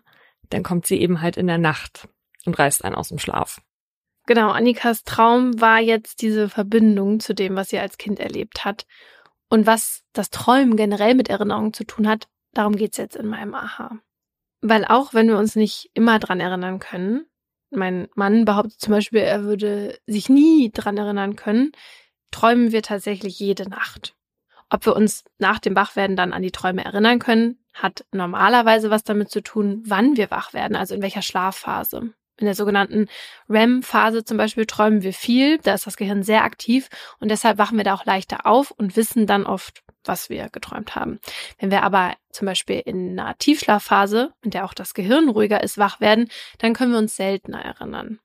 Warum wir überhaupt träumen, ist in der Wissenschaft noch nicht final geklärt. Was aber auf jeden Fall sicher ist, dass wir mehr träumen in Zeiten, die uns belasten. Also zum Beispiel, wenn eine wichtige Prüfung ansteht oder wenn wir Stress mit Mitmenschen haben. Und was man auch weiß, ist, dass die Mehrzahl der Träume negativ ist. Also wir träumen offenbar häufiger von Situationen, die uns eben belasten oder die wir in irgendeiner Weise nicht gelöst kriegen. Und wenn man etwas häufiger träumt, dann spiegelt das eben logischerweise wieder, was einen irgendwie umtreibt. Jetzt könnte man denken, dass Menschen wie wir oder die ZuhörerInnen, die sich viel mit Mord und Totschlag auseinandersetzen, auch davon träumen. Dabei ist tatsächlich das Gegenteil der Fall. Also bei mir ist es auch so, ich träume nie von den Fällen. Das ist ja eine Frage, die uns manchmal gestellt wird. Und der Grund, den die Wissenschaft dafür sieht, ist, dass wir uns quasi im echten Leben schon so viel mit diesen Themen beschäftigen, dass unsere Träume nicht mehr die Aufgabe haben, damit umzugehen. Hm. Jetzt muss man natürlich auch dazu sagen, dass wir uns mit dem Thema ganz anders auseinandersetzen als Betroffene beispielsweise. Ne? Also es ist eine ganz andere Art von Verarbeitung und dadurch, dass uns das ja nicht selber betrifft, belastet uns das dann natürlich auch nicht so sehr. Genau, und es ist natürlich schon so, dass wenn einem tatsächlich was Schlimmes passiert und man nicht nur davon hört oder liest, wie wir jetzt, dass diese Erlebnisse dann im Traum verarbeitet werden. Bei einer posttraumatischen Belastungsstörung zum Beispiel gehören Albträume zu den Symptomen. Psychologieprofessor Reinhard Petrowski, der an der Uni in Düsseldorf zum Thema Träumen forscht und heute unser Experte ist, hat uns erzählt, dass man davon ausgeht, dass diese Albträume dazu da sind, das Trauma im Schlaf zu verarbeiten, damit man im Wachzustand besser damit klarkommt. Aber wir träumen ja auch vieles, was gar nichts mit der Realität zu tun hat. Zum Beispiel, dass wir fliegen können oder so. Deshalb darf man seinen Träumen auch nicht zu viel Bedeutung beimessen. Auch beziehungsweise gerade dann, wenn man träumt, zum Beispiel Gewalt erlebt zu haben. Professor Petrowski sagt dazu, wenn man so etwas träumt, ist es auf gar keinen Fall eine klare oder hundertprozentige Aussage, dass es auch tatsächlich stattgefunden hat. Wir träumen ja häufig von Dingen, die in Wirklichkeit gar nicht stattgefunden hat. Das heißt, im Traum ist unser Gehirn unheimlich kreativ, also viel kreativer als im Wachzustand. Ich glaube, im Traum sind alles Künstler und können wirklich ganz tolle äh, Geschichte und Filme entwickeln, die uns im Wachzustand nie einfallen würden. Also das heißt, es ist wirklich Vorsicht geboten, wenn solche Bilder oder Erinnerungen kommen, die im hinweisen könnten auf ein Trauma oder auf einen Missbrauch. Also der Schluss ist nicht zulässig. Äh, da muss man wirklich einfach mehr wissen. Auf der anderen Seite ist es natürlich möglich, dass auch tatsächlich eine Traumatisierung stattgefunden hat, die nur im Traum auftaucht und im Wachzustand nicht. Aber der Umkehrschluss, dass man sagt, alles, was man träumt, hat auch in Wirklichkeit stattgefunden, ist auf gar keinen Fall zulässig. Man muss mit solchen Träumen also vorsichtig umgehen. Bei Annika war es aber jetzt tatsächlich so, dass dem Traum ein reales Erlebnis zugrunde lag. Und auch wenn sie sich im Wachzustand gar nicht dran erinnern konnte, hat sie ja durch dieses jahrelangen Träumen gespürt, dass das was Wichtiges zu bedeuten hat. Und sie selbst hat uns das so erklärt. Ich habe nie über den Traum gesprochen, weil ich mich sehr dafür geschämt habe, weil ich wusste, dass er was Schlechtes bedeutet. Und ich konnte einfach niemanden fragen, was, was er zu bedeuten hat und warum er immer wieder kommt. Und nachdem ich jetzt einige Zeit damit gearbeitet habe, weiß ich, dass meine Seele mich geschützt hat vor dem, was passiert ist und dass das Geschehene ins Unterbewusstsein gekommen ist. Und ja, so hat mir mein Körper eine sorglose Kindheit und eine sorglose Jugend möglich gemacht. Und der Traum war ja eigentlich immer wieder Erinnerung daran, dass es noch da ist. Und er ist dann zu einem Zeitpunkt, an dem ich bereit dafür war, an dem ich damit umgehen konnte, ins Bewusstsein gekommen und so konnte ich dann damit arbeiten. Aber ich bin heute sehr dankbar dafür ähm, und sehr erstaunt, was ein kleiner Körper mit vier Jahren schaffen kann, um sich selber zu schützen. Und laut Professor Petrowski ist Annikas Umgang mit diesem Traum auch nachvollziehbar, weil es eben sein kann, dass traumatische Erlebnisse, wenn man noch so jung ist, wie Annika das damals war, noch gar nicht richtig bewältigt werden können. Und dann ruht die Erinnerung daran sozusagen so lange, beziehungsweise taucht vielleicht wie bei Annika eben nur im Traum auf, bis man bereit dazu ist, sich damit bewusst auseinanderzusetzen. Aber es ist trotzdem was sehr Besonderes, was Annika da erlebt hat, weil ich glaube, das kennt auch jeder von uns. Normalerweise erinnern wir uns ja gar nicht an Dinge, die so früh in der Kindheit passieren. Und an die ersten zwei bis drei Jahre tatsächlich gar nicht, weil in dieser Zeit die Verknüpfungen im Gehirn noch nicht vollständig ausgebildet sind. Deshalb kann man sich zum Beispiel auch nicht an seine eigene Geburt erinnern, obwohl die wahrscheinlich sehr emotional war. Oh, Gott sei Dank. Also da kann ich gut und gerne drauf verzichten. Ja. Ich glaube, da hätten alle ein Trauma von. In meinem Fall geht es um die Frage, was schlimmer ist. Nichts zu wissen oder alles zu wissen. Die Triggerwarnung findet ihr in der Folgenbeschreibung. Alex steht mit seinen beiden Brüdern im zugemüllten Schlafzimmer seiner Mutter Jill. Nach ihrem Tod hat er sich mit seinem Zwillingsbruder Marcus und seinen zwei Halbgeschwistern dran gemacht, das Elternhaus auszuräumen, um es danach zu verkaufen. Eine Mammutaufgabe, die insgesamt ein Jahr in Anspruch nehmen wird. Das große Cottage im Süden Englands gleicht mit seinen vielen Räumen und verwinkelten Gängen einem Labyrinth. Ein Labyrinth, das Mutter Jill, eine ehemalige Antiquitätenhändlerin, mit ihrer Sammelleidenschaft nahezu undurchdringbar gemacht hat. Möbel, Deko, Kleidung und haufenweise Krimskram stapeln sich zum Teil bis unter die Decke. Jill hat gehortet. Weshalb sich Alex und seine Geschwister nun schon seit einiger Zeit durch die Vergangenheit ihrer Mutter wühlen. Zimmer für Zimmer, Schrank für Schrank, Schublade für Schublade. Und in einer davon verbirgt sich ein dunkles Familiengeheimnis. Es ist ein Foto aus längst vergangenen Zeiten, das Alex in die Hände fällt. Darauf erkennt der 32-Jährige zwei nackte Kinder am Strand. Ihre Köpfe wurden abgeschnitten. In den letzten 14 Jahren hat Alex viele Fragen gehabt. Mit diesem Foto hält er die Antwort auf einige davon selbst in den Händen. Doch die Antwort hat einen Preis, denn die heile Welt, in der Alex gelebt hat, stürzt zusammen. Er steht vor den Scherben seiner Existenz. Und das bereits zum zweiten Mal. 14 Jahre zuvor. Als Alex die Augen aufschlägt, weiß er nicht, wo er ist. Sein Blick schweift über Bettlaken, schmucklose Wände, piepsende Geräte und Schläuche, die in seinen Körper führen. Was soll das? Wo ist er? Der 18-Jährige mit den dunklen Haaren lässt seinen Blick weiter wandern, bis er endlich an etwas Vertrautem kleben bleibt. Ihm gegenüber auf einem Stuhl sitzt ein bekanntes Gesicht. Es ist ein junger Mann mit derselben Frisur wie Alex und ebenmäßigen Zähnen. Alex öffnet den Mund, zum ersten Mal seit langer Zeit. Hallo Marcus, schafft es Alex mit dünner Stimme über die Lippen. Im nächsten Moment stürzt Marcus auf Alex zu. Seine Augen leuchten vor Erleichterung. Alex versteht die Euphorie nicht, aber die Tatsache, dass er seinen Zwillingsbruder begrüßt hat, löst auf der Station des Guildford Hospitals an diesem Tag im August 1982 etwas aus. Ärztinnen und Pflegepersonal versammeln sich aufgeregt um Alex. Hallo Liebling, endlich bist du wieder wach, ruft eine großgewachsene Frau um die 50 mit riesigen Händen und welligem Haar. Die Frau macht Alex Angst, erkennt sie nicht und wendet sich deswegen fragend an Marcus. Das ist unsere Mutter, antwortet der. Alex kann es nicht richtig glauben, er erinnert sich nicht an sie. In seinem Kopf ploppen tausend Fragen auf, bis ihm bewusst wird, dass er sich an absolut gar nichts in seinem Leben erinnert, außer an seinen Zwillingsbruder Marcus. Er weiß nicht mal, wer er selbst ist. Er hat keine Erinnerung an sein Zuhause. Er weiß nicht, welches Jahr und was sein Lieblingslied ist. Er kennt keine einzige Fernsehserie, erinnert sich nicht an seinen Job im Hotel und weiß auch nicht, wieso er überhaupt im Krankenhaus ist. Alex erfährt, dass er einen schweren Unfall hatte. Er ist vom Motorrad gestürzt und hat sich den Schädel gebrochen. Daraufhin ist er ins Koma gefallen. Und jetzt, Tage später, ist nichts mehr wie zuvor. Im Krankenhaus muss Alex alles neu lernen. Laufen, Zähne putzen, aufs Klo gehen. Jede Information, die er aufnimmt, ist wie ein Mosaikstein, aus denen er sich langsam sein Leben und seine Identität zusammensetzt. Alex lernt schnell, doch auf seine Vergangenheit hat er noch immer keinen Zugriff. Nach einigen Monaten darf er endlich nach Hause, wie auch immer das aussehen mag. Alex hat davon keine Vorstellung. Die laute Frau, die ihn strahlend abholt, seine Mami, wie sie selbst sagt, freut sich auf diesen Moment. Sie hat große Hoffnung, dass Alex sie endlich wiedererkennt. Doch das tut er nicht. Und akzeptieren mag die schrille Jill das auch nicht. Sie ist enttäuscht davon, dass Alex Genesung nicht schneller vorangeht. Der Wagen hält vor einem kleinen Ort im Süden Englands vor einem langgezogenen Cottage, umschlossen von einem großen Garten. Das Anwesen wirkt schon von außen gewaltig und furchteinflößend auf Alex.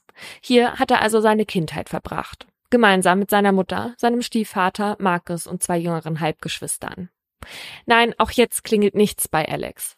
In dem dunklen und verwinkelten Inneren fühlt er sich fast erschlagen von all den wuchtigen Möbeln und dem ganzen gehorteten Kram.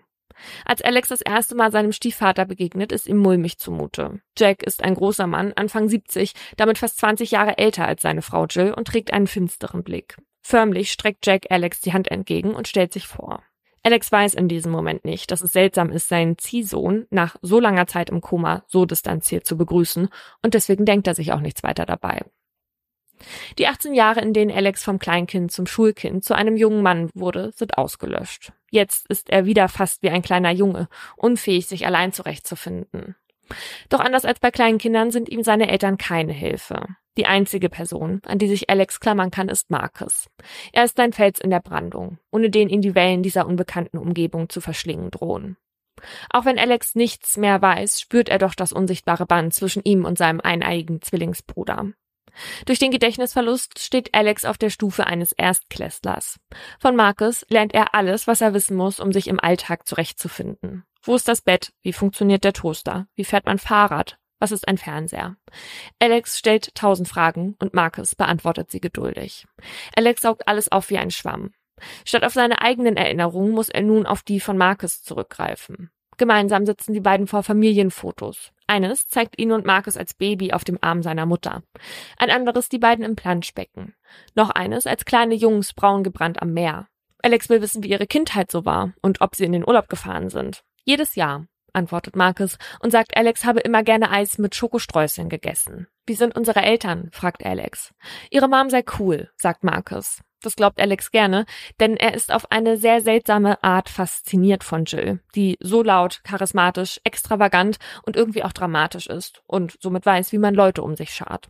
Allerdings fehlt Jill das Feingefühl für bestimmte Dinge, beispielsweise welche Kleidung man bei bestimmten Events trägt oder dass sie nicht unangekündigt auftaucht, wenn Alex und Marcus Freunde zu Besuch haben und dann Sachen erzählt, die dafür sorgen, dass die Zwillinge im Boden versinken wollen.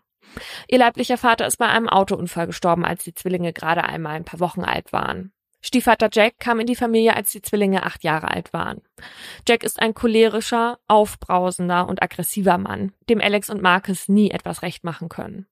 Die beiden Kinder, die er gemeinsam mit Jill hat, werden bevorzugt behandelt. So müssen die Zwillinge etwa, als sie 14 Jahre alt sind, in den Gartenschuppen ziehen, den man im Winter nicht beheizen kann, obwohl das richtige Haus Platz genug bietet, um alle zu beherbergen.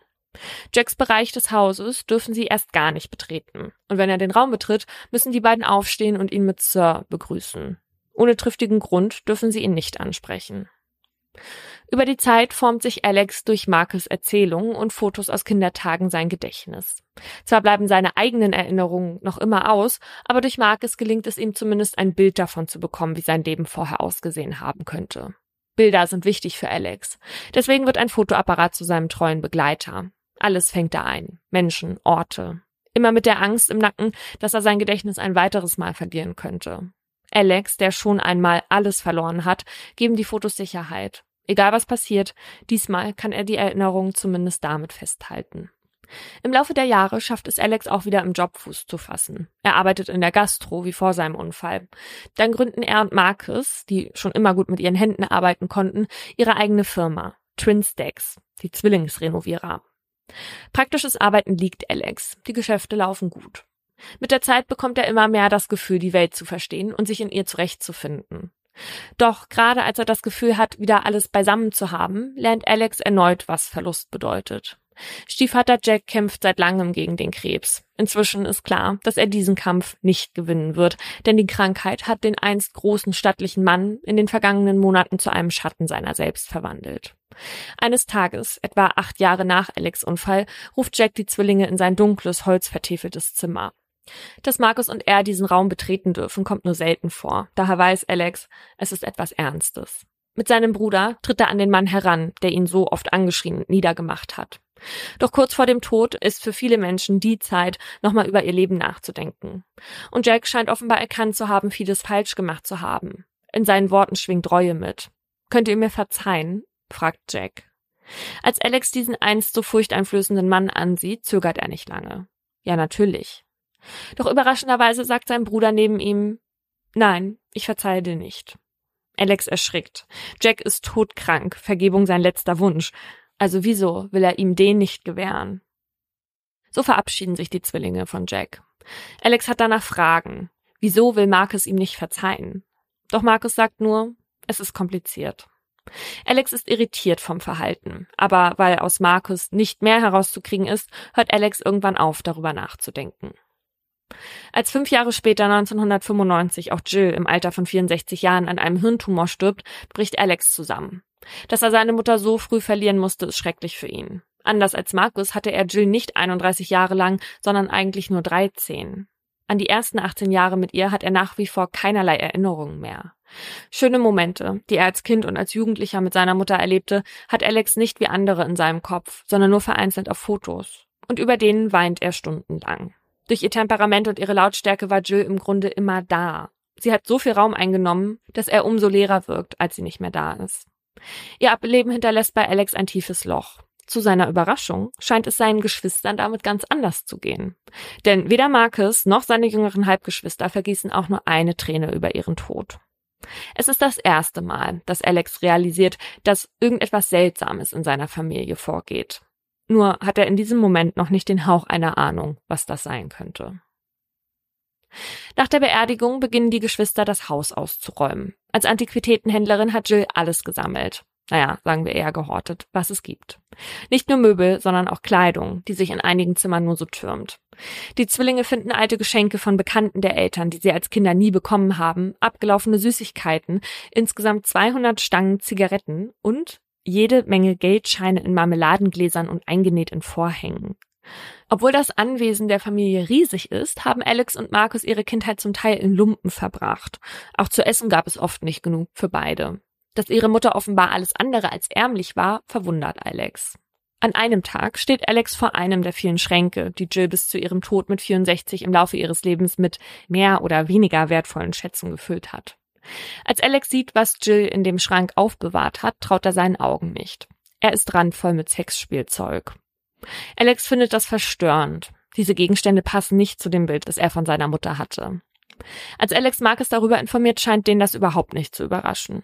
Mach dir keine Gedanken, lass uns weitermachen, sagt er nur und tut so, als hätte das keine Bedeutung. Die Geschwister arbeiten sich weiter durch Jills Schlafzimmer. Alles muss raus. Doch in einem der Möbelstücke finden sie noch etwas anderes. Alex verschlägt es die Sprache, als es ihm in die Hände fällt.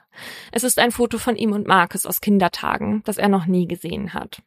Es sieht fast so aus wie die, die ihm sein Zwillingsbruder so oft gezeigt hat, mit einem entscheidenden Unterschied. Auf diesem hier sind die knapp zehn Jahre alten Jungs nackt und ihre Köpfe sind weggeschnitten. Mhm. Auf Alex wirkt das Bild irgendwie unpassend, fast anstößig. Was zur Hölle hat das zu bedeuten? Alex will wissen, was hier los ist. Nach all den Jahren mit tausend Fragen hat er jetzt plötzlich nur noch eine. Wurden wir sexuell missbraucht? Markus steht die Betroffenheit ins Gesicht geschrieben. Er sagt nichts, doch er nickt. Hat uns Mom sexuell missbraucht? fragt Alex später. Markus nimmt all seine Kraft zusammen, er legt Alex seinen Arm um die Schultern und sagt ja, hat sie. Und als Marcus diese Worte ausspricht, sind sie wie ein Windstoß, der das Kartenhaus zum Einsturz bringt, das er für Alex 14 Jahre lang gebaut hat. Marcus kann sich noch sehr gut an den Tag erinnern, der nicht nur Alex, sondern auch sein eigenes Leben von Grund auf verändert hat. In den frühen Morgenstunden des 1. August 1982, so erzählt er es später, schreckt der 18-jährige Marcus aus dem Schlaf. Schweißgebadet weiß er intuitiv, Alex ist etwas Schlimmes zugestoßen. Sein Bruder war an diesem Abend alleine auf einer Hochzeit eines Freundes. Marcus alarmiert seine Mutter Jill, doch die winkt ab. Marcus habe nur schlecht geträumt. Nur eine Stunde später klingelt das Telefon alle im Cottage aus dem Schlaf. Es ist das Krankenhaus. Alex hatte einen Unfall. In der Klinik wacht Marcus stundenlang an Alex Seite. Die piepsenden Maschinen und die hektischen Schritte der KlinikmitarbeiterInnen begleiten ihn tagelang, während er am Metallbett seines Zwillingsbruders sitzt.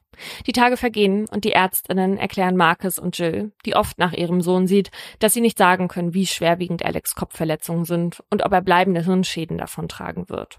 Es sei unklar, ob er wieder als der Alex aufwacht, den sie kannten. Marcus ignoriert die Worte des Fachpersonals. In sich spürt er eine tiefe Gewissheit. Alex hat keinen Hirnschaden, er wird wieder aufwachen und so sein wie früher.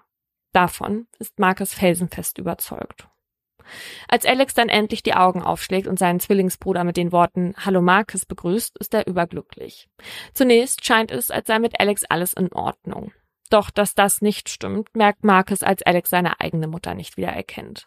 Marcus ist der Einzige, an den sich Alex erinnern kann. Nachdem Alex entlassen wird, dreht sich seine Welt um Marcus. Der bringt seinem Zwillingsbruder alles bei. Alex vertraut ihm blind.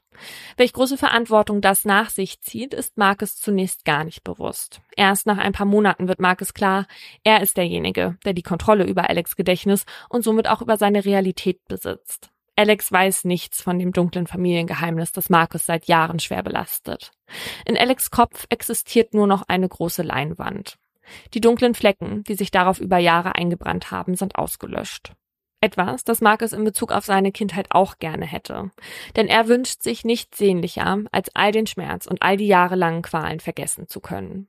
Also überlegt sich Marcus, wie er sich an Alex Stelle fühlen würde. Bei ihm gibt es kein Leid, keine Scham, keine Flashbacks. Wieso also sollte Marcus ihm den Horror, den die beiden über Jahre erlebt haben, ins Bewusstsein bringen? Marcus überlegt, würde er es wissen wollen? Und er ist sich sicher, die Antwort darauf lautet nein. Wenn er nach einem schweren Unfall, bei dem er sein komplettes Gedächtnis verlor, erfahren würde, was ihm als Kind angetan wurde, und zwar von seiner eigenen Mutter, dann würde das erneut sein Leben zerstören.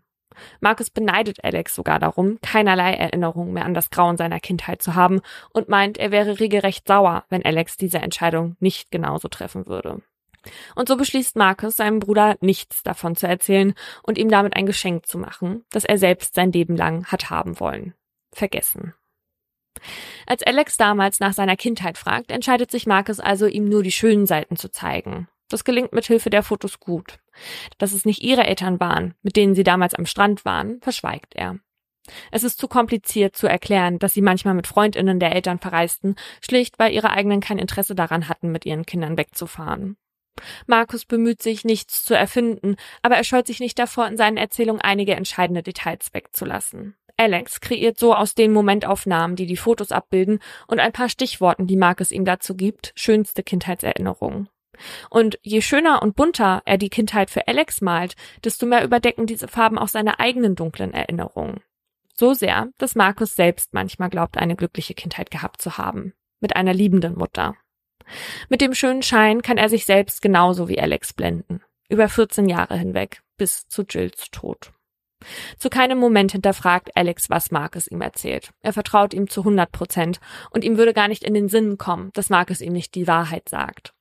Als die Zwillinge dann das Haus ausräumen und unter Jills Sachen das verstörende Foto von ihren nackten, kopflosen Kinderkörpern finden, stellt Alex die Frage, die Marcus all die Jahre insgeheim fürchtete.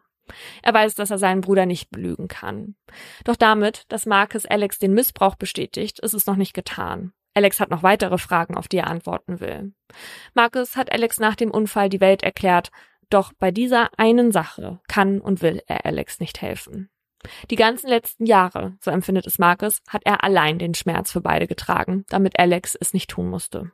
Niemals würde er ihm diesen Ballast aufhieven. Statt ihm also die Wahrheit über seine Kindheit zu offenbaren, hüllt Marcus sich in Schweigen. Für Alex ist dieses Schweigen schlimmer als jede Wahrheit. Er weint tagelang. Unter Tränen denkt er an all die Jahre mit seiner Mutter zurück, an die er sich erinnern kann. Er weiß, dass sie sonderbar war, exzentrisch, temperamentvoll und auffallend, aber auch pädophil? Wusste jemand davon? Alex schlägt sich Nacht für Nacht mit den Fragen rum, auf die er alleine niemals eine Antwort finden wird. Er kann sich an die Zeit, in der der Missbrauch stattgefunden hat, nicht erinnern. Er weiß nicht, was ihm alles widerfahren ist, womit er als Kind umgehen musste. Nur Marcus kann ihm dabei helfen. Und gerade der, sein Zwillingsbruder, das einzige, an das sich Alex erinnern konnte. Sein Mensch, der für ihn die letzten Jahre Halt, Hoffnung und Familie war.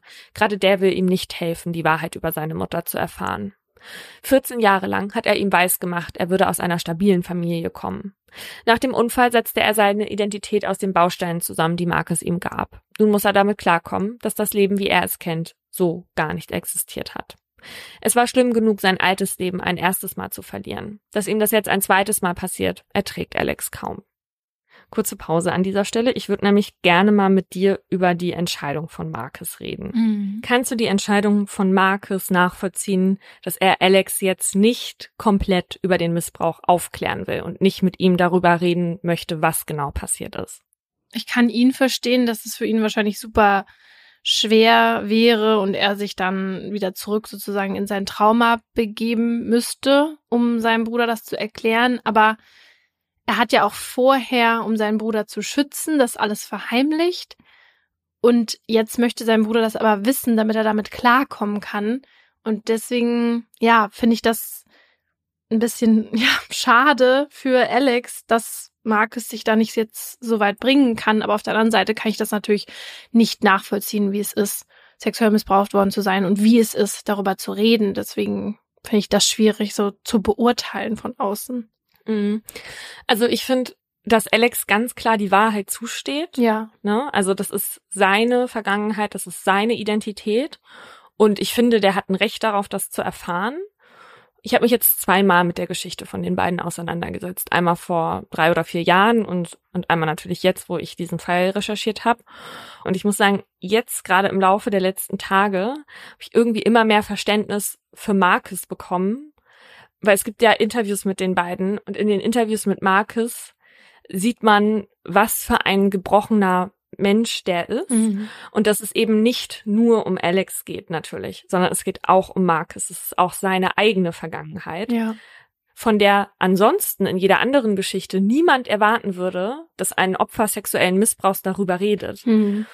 Nun ist es halt so, die sind halt zusammen drin und der eine möchte es wissen und der andere nicht. Ich glaube, deswegen muss man einfach akzeptieren, es ist beides da. Also Alex sollte das Recht haben, das zu erfahren und Marcus sollte das Recht haben, zu schweigen. Und das ist natürlich ein riesiges Dilemma, in dem sich die Zwillinge jetzt hier befinden. Ja. Und es ist ja so, bisher verband die beiden ein unsichtbares Band. Dieses Band, das gerade eineiige Zwillinge oft haben dass sie das Gefühl haben, spüren zu können, wie es der anderen Person geht, ohne mit ihr gesprochen zu haben. Diese Verbindung, die Marcus in der Nacht des Unfalls aus dem Bett hat hochschrecken lassen. Doch der Streit der Geschwister hat sie entzweit. Jetzt eint sie nur noch ihre Geschäftsbeziehungen. Tage, Wochen, Monate vergehen. Alex stürzt in eine Depression, kämpft mit Suizidgedanken. Um Abstand zu gewinnen und sich ordnen zu können, reist er nach Ägypten. Im Flieger lernt er eine Frau kennen, Camilla. Sie ist die erste Person, zu der Alex annähernd eine solche Verbindung aufbaut wie zu Marcus. Sie gibt ihm Halt und arbeitet sich mit ihm durch die Bruchstücke seiner Vergangenheit. Da Marcus Alex nicht helfen will, das Bild seiner Vergangenheit zu vervollständigen, muss sich Alex mit einzelnen Puzzlestücken weiterhelfen. Er befragt Bekannte und Familienmitglieder. Missbrauch ist ein Wort, das nun viel Raum einnimmt. Alex verbringt Jahre damit, die Teile zusammenzusetzen, die ihm zumindest eine Vorstellung davon geben, was als Kind mit ihm passiert ist. In diesen Jahren heiratet Alex, bekommt mit Camilla zwei Kinder. Auch Markus gründet in der Zeit seine Familie. Mit der Zeit gelingt es Alex, sich Marcus wieder anzunähern und er versucht zu akzeptieren, dass sein Bruder nicht mit ihm darüber reden will. Obwohl genau das sein sehnlichster Wunsch ist. Er will, dass Marcus ihm sagt, was passiert ist, weil er meint, nur so wirklich wissen zu können, wer er ist. Die Jahre vergehen. Alex verbringt etliche Stunden bei TherapeutInnen. Marcus holt sich nie Hilfe. Doch trotz all seiner Mühen findet Alex keinen Frieden mit der Vergangenheit. Im Herbst 2011, mit 47 Jahren, fasst er einen Entschluss. Er will die Geschichte von ihm und seinem Bruder aufschreiben. Tatsächlich willigt Marcus ein, das Projekt mit ihm umzusetzen. Gemeinsam mit einer Autorin machen sie sich daran, eine Autobiografie zu schreiben. Tell me who I am. Doch Marcus gelingt es noch immer nicht, mit seinem Bruder über das allbeherrschende Thema zu sprechen. Im Buch kann er den Missbrauch der beiden zwar skizzieren, aber es ist nicht das, was Alex sich wünscht. Er will die Geschichte aus dem Mund von Marcus hören. Er will das auch nicht nur für sich. Alex hofft, dass er sich Marcus danach wieder genauso nahe fühlen kann wie vorher. Doch Marcus verneint noch immer. Bis sieben Jahre später Netflix die Geschichte der Brüder verfilmt. Doch im Gegensatz zu einem Buch reicht es vor der Kamera nicht nur aufzuschreiben, was passiert ist. Man muss auch sprechen. Und obwohl Marcus genau das all die Jahre nicht wollte, entscheidet er jetzt mit Mitte 50, dass er es versuchen will. In einem Studio sprechen Marcus und Alex getrennt voneinander in die Kamera. Alex mit Brille und grauen Longsleeve, Marcus mit schwarzem T-Shirt und drei Tage Bart. Sie zeichnen ihr Leben vor dem Unfall, erzählen davon, wie es war, als Alex alles neu lernen musste. Und sie erzählen von dem Fund des Fotos und wie ihre innige Beziehung seit dem Risse bekam. Alex berichtet, wie wichtig ihm die Wahrheit ist, und Marcus erklärt, wieso er sie Alex seit fast 20 Jahren weitestgehend vorenthalten hat. Am letzten Drehtag sitzen sich die Zwillinge gegenüber, zwischen ihnen ein Tisch. Beide wirken erschöpft. Der eine, weil er den Großteil seines Lebens auf der Jagd nach Informationen verbracht hat. Der andere, weil er genau diese permanent versuchte zu verdrängen. Bis jetzt.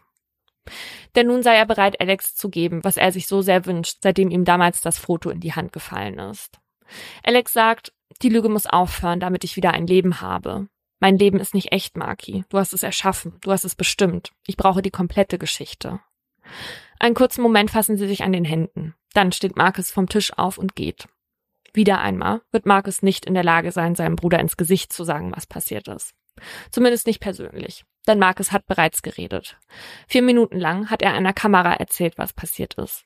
Die Videoaufzeichnung davon befindet sich auf einem Laptop, der jetzt vor Alex steht. Als Alex auf Play drückt, hört er mit 54 Jahren zum ersten Mal von Anfang bis Ende die ganze Geschichte über das, was mit ihm und Marcus in so vielen Nächten ihrer Kindheit geschah. Mehr als 45 Jahre zuvor, in dem Haus, in dem die Zwillinge damals aufwachsen. Marcus liegt nackt im Bett seiner Mutter, neben ihm sein Zwillingsbruder. Ihre Mutter ist auch dabei. Jill hat die beiden nicht geholt, um ihnen gute Nacht zu wünschen, sondern um ihnen zu befehlen, sich gegenseitig anzufassen. Die beiden tun, was sie sagt. Doch Jill will nicht nur dabei zusehen, sie will mitmachen. Sie berührt ihre Jungen und fasst ihnen zwischen die Beine. Die beiden dürfen erst schlafen, als Jill entscheidet, dass es soweit ist. Als Marcus neben Alex am nächsten Morgen in Jills Bett aufwacht, tut sie so, als sei nichts geschehen. Die Situation wiederholt sich seitdem die Zwillinge sechs Jahre alt sind etliche Male. Jedes Mal fühlt sich Marcus danach komisch. Und obwohl er sonst alles mit seinem Bruder Alex teilt, reden sie nie über den Missbrauch. Er geschieht nicht jeden Tag, aber oft genug. Und Jill ist nicht die einzige. Jill nimmt abwechselnd Marcus oder Alex mit, wenn sie zu Bekannten fährt. Wohin genau sie fahren, erfährt Marcus vorher nie. Oft besuchen sie Antiquitätenhändler oder Künstler. Sie essen gemeinsam, Jill trinkt ein Glas Wein und Marcus sieht zu, während Jill sich mit dem jeweiligen Mann unterhält. So lange, bis seine Mutter ihre Sachen packt und geht und Marcus mit dem fremden Mann alleine lässt. Nachts legt sich der Mann dann zu ihm unter die Decke. Etliche Male wird Marcus so vergewaltigt. Am nächsten Morgen holt Jill ihn dann wieder ab. Marcus steigt ins Auto und sagt kein Wort. Obwohl Alex und er nie über die Besuche reden, weiß er, dass Alex genau dasselbe erleiden muss, wenn Jill ihn abends mitnimmt.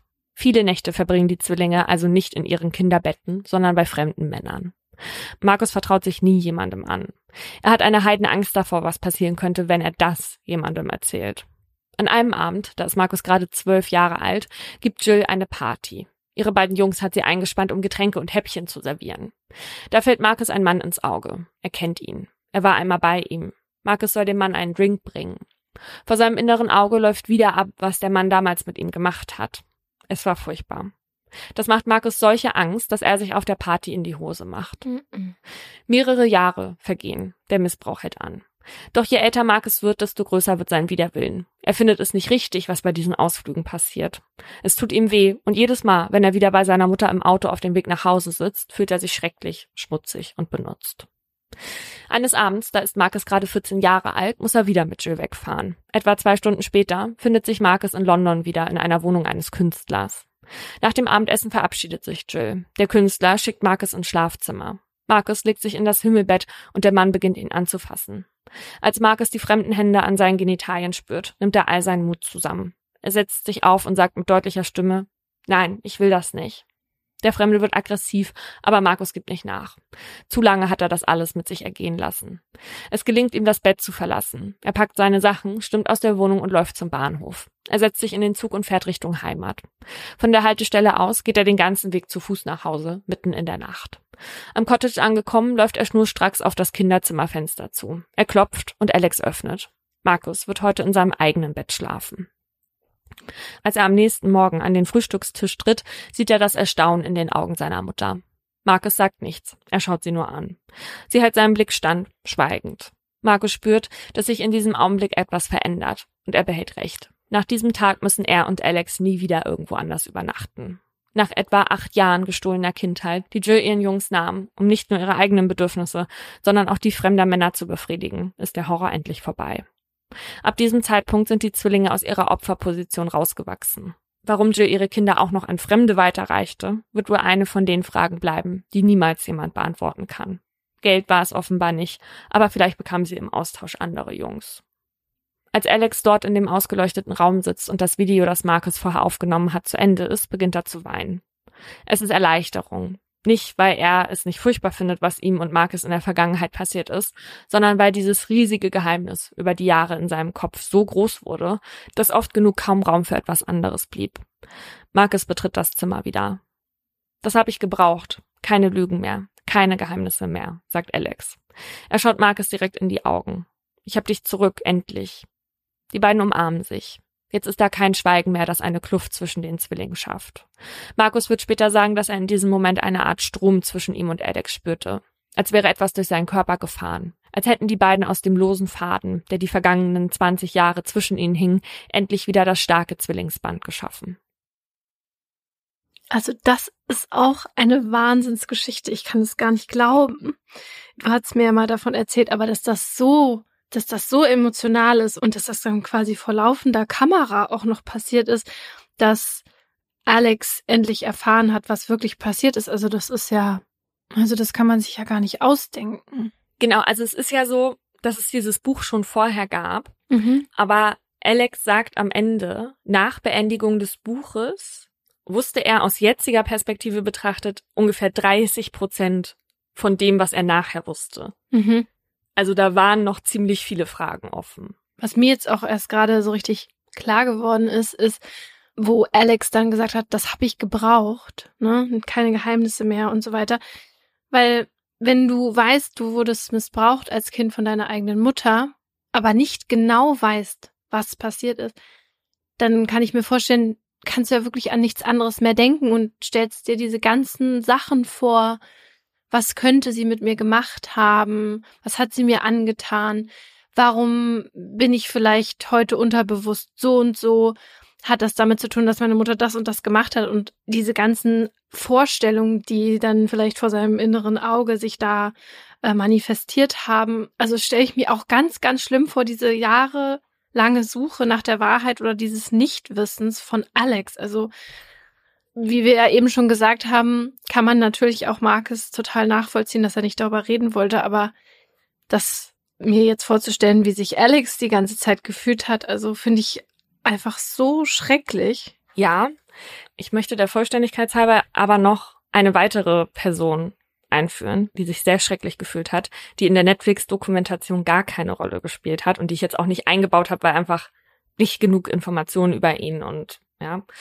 Aber Alex und Marcus, die hatten ja noch zwei Halbgeschwister, ja. Amanda und Oliver. Und Oliver ist zwölf Jahre jünger und wurde ebenfalls missbraucht Scheiße. von seiner Mutter. Und das Problem ist so ein bisschen, als die Zwillinge 18 Jahre alt waren und somit der Unfall passierte und so, da war Oliver gerade sechs Jahre alt. Und bei den Zwillingen und auch bei Oliver fing dieser Missbrauch mit sechs Jahren an.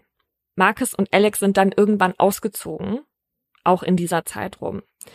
Und Oliver sagt natürlich, wenn dir dasselbe passiert ja. ist, dann lässt du keinen sechsjährigen Jungen einfach in diesem Haus zurück.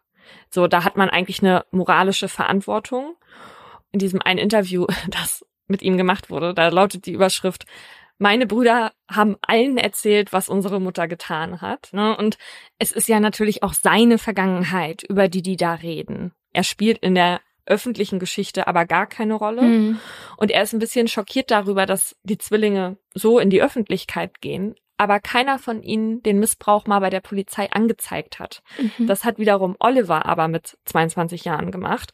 Da war die Mutter schon tot und die Ermittlungen wurden dann aber eingestellt wegen unzureichender Beweise was vielleicht anders gewesen wäre, wenn die Zwillinge auch ausgesagt hätten. Natürlich kann man gegen eine tote Person nicht ermitteln. Aber Oliver hat noch eine andere Anzeige gestellt, und zwar gegen einen der Typen, wo er öfter war. Hm. Dieser Mann muss zu diesem Zeitpunkt ungefähr in den 60ern gewesen sein, sagt er. Und er sagt, ihm geht es jetzt einfach nur darum, dass dieser Mann und natürlich auch noch die ganzen anderen, die damals die Zwillinge missbraucht haben, ja noch immer mehr Kinder missbrauchen ja. könnten. Und er fragt sich so ein bisschen, warum bin ich denn damit komplett alleine? Die Zwillinge hatten wenigstens sich selbst in dieser Zeit, aber er hatte halt niemanden. Boah. Und er sagt, auch in seinem Kampf jetzt ist er immer noch allein. Ja, das versteht man natürlich, dass er da den seinen älteren Brüdern Vorwürfe macht. Ja, am Ende weiß man nicht, wie man selber reagiert hätte. Wäre man auch einfach aus diesem Haus geflohen und hätte wie Marcus, das ja auch später zeigt, am liebsten nie wieder darüber geredet, nie wieder sich irgendwie damit beschäftigt. Aber ja, die wussten ja, dass es diesen kleinen Jungen da in dem Haus gibt und äh, dass die Mutter wahrscheinlich nicht von heute auf morgen aufhört damit. Also theoretisch gab es vier Jahre Missbrauchspause in der Familie. Mhm. Aber wie gesagt, eine Theorie ist ja auch, dass sich Jill auch vielleicht andere Jungs geholt hat, von denen die nichts wissen. Ja. Ne? Ein Gedanken, den die Zwillinge hegen, finde ich ganz interessant. Und zwar geht es da darum, als Alex diesen Unfall hatte, hat sein Körper in dem Moment auch einen Schutzmechanismus aufgebaut mhm. und hat einfach gesagt, wir löschen einfach alles. Jetzt löschen wir einfach alles, weil es so schlimm war. Mhm. Das kann man jetzt für Alex Fall natürlich nicht so ganz ernsthaft beantworten, aber bei anderen Betroffenen kann man sich das schon durchaus fragen. Und unter anderem darum geht's jetzt in meinem Aha. Also das, was Alex da hatte, das nennt man Amnesie. In seinem Fall war das eine retrograde Amnesie, die durch seinen Unfall ausgelöst wurde. Also heißt, der Ursprung war organisch. Und bei der retrograden Amnesie ist es so, dass der oder die Betroffene Vergangenes vergisst, also alles, was vor einem bestimmten Ereignis passiert ist. Und bei Alex war es ja sogar so, dass der sämtliche Fähigkeiten, also außer jetzt das Sprechen, nicht mehr beherrschte, ne? also Radfahren etc., das konnte er alles nicht mehr. Und das liegt daran, dass bei ihm auch der Teil des Gedächtnisses betroffen war, in dem die Prozesse und Handlungsabläufe gespeichert sind. Das passiert allerdings relativ selten. Also meist ist nur das sogenannte episodische Gedächtnis betroffen, also halt der Teil des Gehirns, in dem Erinnerungen an Ereignisse und Erlebnisse gespeichert werden. Und in den meisten Fällen bezieht sich dieser Gedächtnisverlust auch nur auf einen kurzen Zeitraum vor dem Ereignis. So ein Fall wie Alex ist also wirklich eine Ausnahme.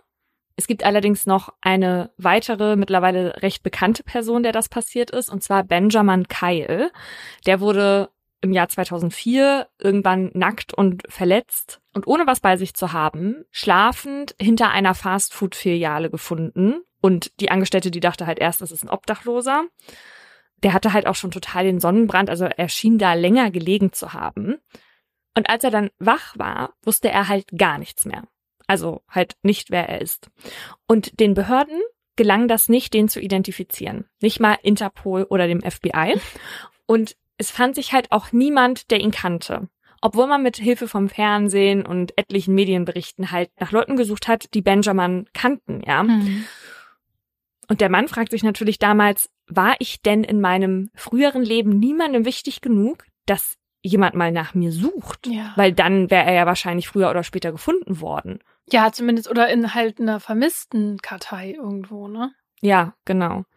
Naja, und irgendwann sagte er dann, dass er sich daran erinnern würde, dass sein Name Benjamin war, also mit zwei A geschrieben. Soweit ich weiß, stimmte das am Ende nicht. Aber das eigentliche Schlimme an seiner Geschichte ist auch, dass Benjamin halt viele Jahre danach tatsächlich obdachlos war und keine Arbeit finden konnte, weil er keinen Ausweis und auch keine Sozialversicherungsnummer hatte, an die er sich erinnern konnte. Und so funktioniert das dann halt in den USA, ja. Also der hat dann tatsächlich erst elf Jahre später seine Identität mit Hilfe von so einer Genealogin festgestellt, die normalerweise Adoptivkindern dabei hilft, ihre leiblichen Eltern zu finden. Und er hat dann seine Familie auch getroffen, hat dann herausgefunden, dass er in seinem früheren Leben sich mit denen entzweit hat mhm. und die schon ewig nichts mehr von ihm gehört hatten. Und er hat sich dann danach seine Sozialversicherungsnummer tätowieren lassen. Aus Angst, die ja. nochmal zu vergessen. Ja. Gut, scheiße. Ja. Ja, wie gesagt, also Alex und Benjamins Amnesie, die waren organisch, also ausgelöst durch den Unfall, beziehungsweise bei Benjamin hat man halt angenommen, dass der zusammengeschlagen und natürlich dann ausgeraubt wurde. Ne? Mhm. So eine Amnesie kann aber auch beispielsweise durch eine Hirnhautentzündung auftreten oder nach einem Schlaganfall, nach Vergiftung oder wenn man Psychopharmaka zu sich genommen hat und das übel ausging. Manche Amnesien haben aber einen anderen Ursprung, und zwar einen psychologisch bedingten. Das nennt man dissoziative Amnesie und die kommt zum Teil nach extrem seelischen Belastungen vor, also beispielsweise nach Stress oder halt sehr traumatischen Erfahrungen. Da kann das dann auch sein, dass Betroffene Lücken in ihrer ganzen Lebensgeschichte haben, aber ist natürlich auch sehr selten. Häufiger ist das, dass man sich vor allem an das auslösende traumatische Ereignis halt nicht mehr erinnern kann. Ja, und das war bei Annika im Grunde ja auch so, obwohl das bei ihr jetzt nicht explizit äh, diagnostiziert wurde, also keine Amnesie oder so. Aber sie war ja auch noch sehr jung. Das Ding ist, sie konnte sich nicht an die Tat erinnern, aber zum Beispiel schon an das Haus, in das sie dann kurz nach dem Vorfall gezogen ist. Also daran konnte sie sich schon erinnern. Ja, und was bei Annika ja auch noch dazu kam und was bei dieser Art der Amnesie tatsächlich häufig vorkommt, ist, dass sich die Betroffenen der eigenen Amnesie gar nicht bewusst sind oder sie halt herunterspielen wenn sich traumatische Ereignisse wiederholen oder halt sehr lange anhalten, vor allem wenn sie in der Kindheit passieren, dann kann sich die Amnesie auch über einen längeren Zeitraum ziehen. Also beispielsweise, dass man dann ein Jahr oder einen Monat ausblendet oder so.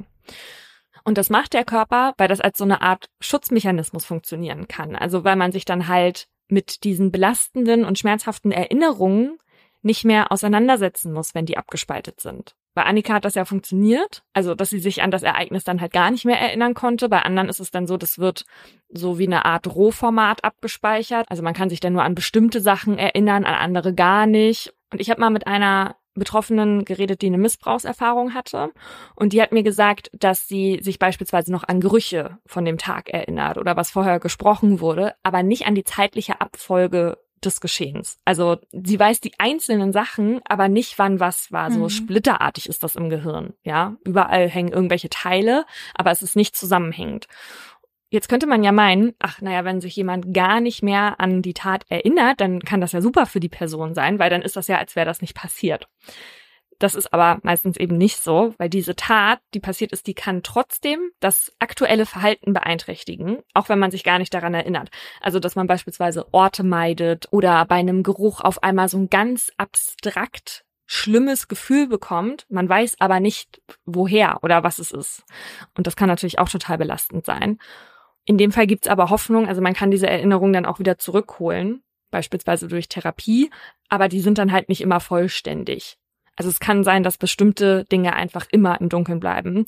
Und das kann, abgesehen natürlich von der eigenen Aufarbeitung, noch ganz andere Probleme mit sich bringen. Beispielsweise bei einem Prozess. Und zwar sowohl, wenn man das Opfer mit Erinnerungsverlust oder Lücken ist, als auch als beschuldigte Person. Weil manche TäterInnen wollen halt auch eine Amnesie in Bezug auf die Tat haben. Und da stellt sich dann natürlich dem Gericht die Frage, täuscht die Person das nur vor? Also ein bekannter Fall ist beispielsweise Rudolf Hess, Reichsminister, und der gab während der Nürnberger Prozesse an, dass er sich nicht daran erinnern könne, was im Dritten Reich passiert sei. Alles klar. Ja. Mhm. Später hat er dann aber zugegeben, dass er das aus taktischen Gründen nur behauptet hat. Wow. Und es gibt tatsächlich einige Untersuchungen dazu, wie häufig so eine angebliche Amnesie in Bezug auf Strafsachen vorkommt. Und man kann sagen, das sind so 25 bis 50 Prozent der TäterInnen, die das vorgeben zu haben, aber nicht immer, ne, also nicht von wegen, ich erinnere mich an gar nichts, aber die dann halt eine partielle Amnesie geltend machen wollen. Also die sich dann auch an bestimmte Dinge der Tat nicht mehr erinnern. Ja, und das ist natürlich auch sehr schlau, ne? Und wenn es dann zum Beispiel vielleicht um Mord oder Totschlag geht und die Person kann sich aber dann nicht mehr genau daran erinnern, wie sie sich dem Opfer jetzt genährt hat. Also von hinten und die Person war vielleicht arglos oder doch von vorne, ah Mist, ich kann mich jetzt gar nicht mehr dran erinnern. Ja, also ich würde sagen, die bessere Variante wäre immer zu schweigen. Aber ja klar, also da muss natürlich mit einem Gutachten untersucht werden, ob die Erinnerung an die Tat wirklich ausgelöscht ist oder ob man das nur simuliert. Weil wenn so eine Amnesie bejaht wird, auch wenn die nur partiell ist, dann kann das halt auch im Zweifel einen Einfluss auf die Schuldfähigkeit zum Beispiel haben. Also ich kann mir schon vorstellen, dass das bei einigen TäterInnen tatsächlich stimmt, weil mhm ich glaube nicht, dass es so unbeeindruckend ist, für viele Menschen zu töten. Ja. Und dieses Erlebnis dann durch so eine Dissoziation abzuspalten, weil man so viel Scham auch empfindet und so viel Schuld, wenn sie es denn tun, ne, dann ist das natürlich was, was auf beiden Seiten funktioniert. Also auch wenn du selbst was getan hast, ja. Ja, auf jeden Fall bei Einzelnen. Aber wenn ich höre, 25 bis 50 Prozent wollen das Geld machen, denkt man sich so, mm, ja.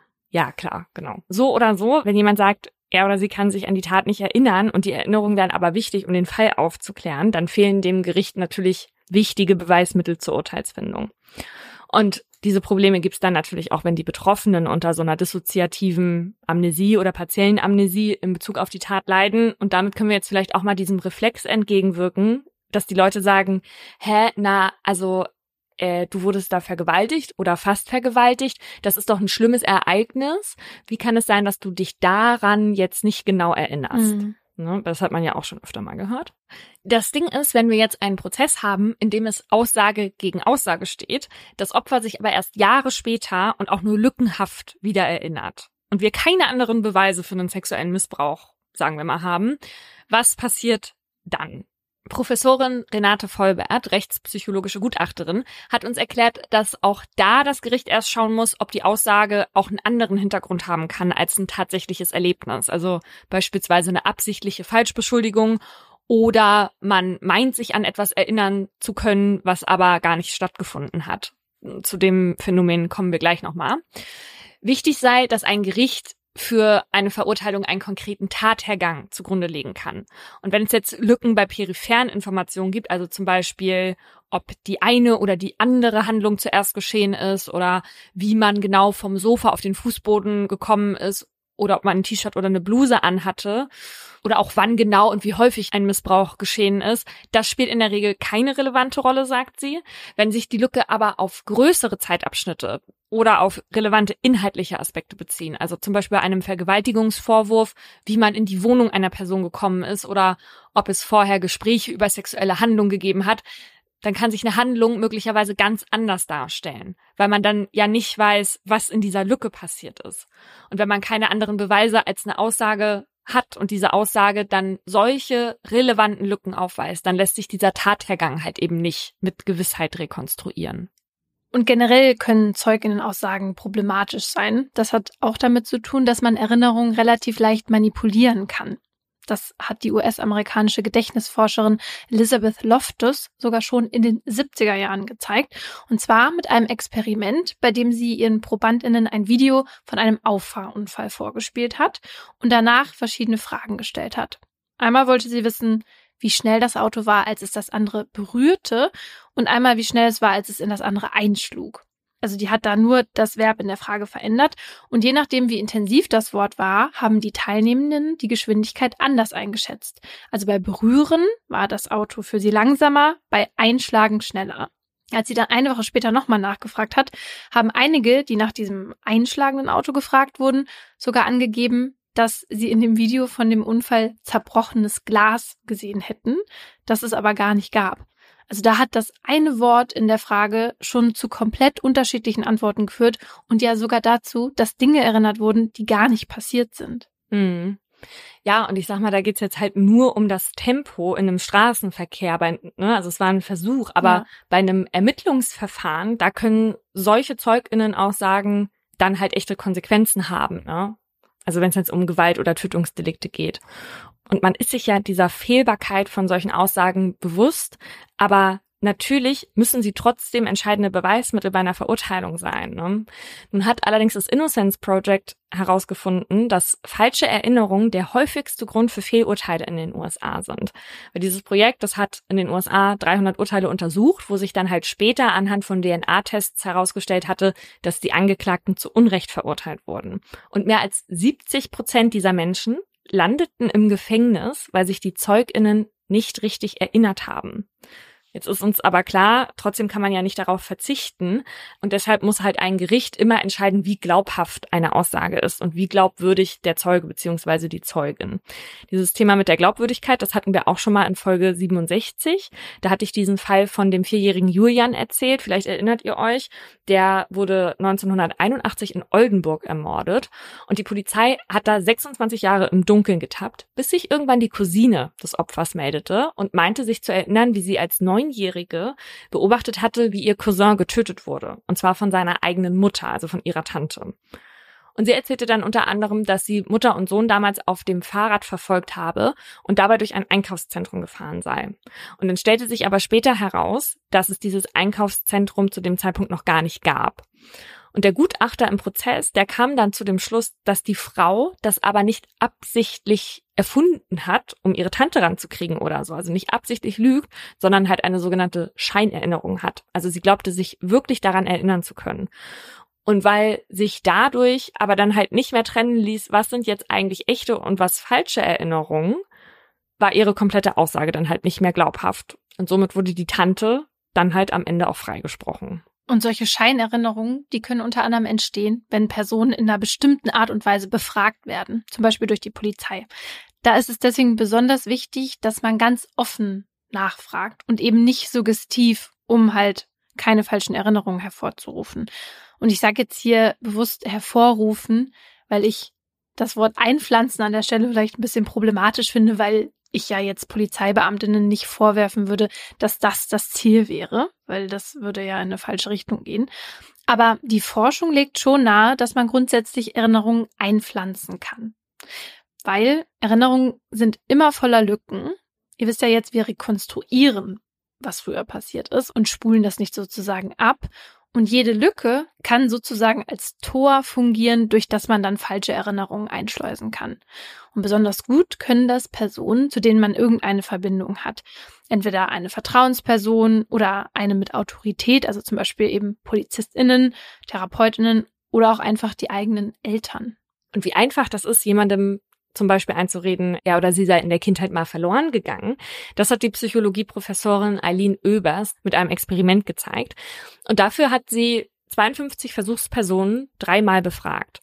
Vorher hat sie die Eltern der Teilnehmenden eingeweiht und mit denen halt über die Familienurlaube früher gesprochen. Und dann hat sie sich irgendwann mit den ProbandInnen hingesetzt und gesagt, deine Eltern haben mir erzählt, dass du damals auf dem Campingplatz in Italien verloren gegangen bist. Was weißt du noch darüber? Und bei denen, bei denen sie dann oft nachgefragt hat und immer wieder gesagt hat, denk doch noch mal genauer darüber nach. An was erinnerst du dich sonst noch? etc. Da waren sich dann zum Schluss mehr als die Hälfte der Personen sicher, als Kind in diesem Urlaub auch verloren gegangen zu sein.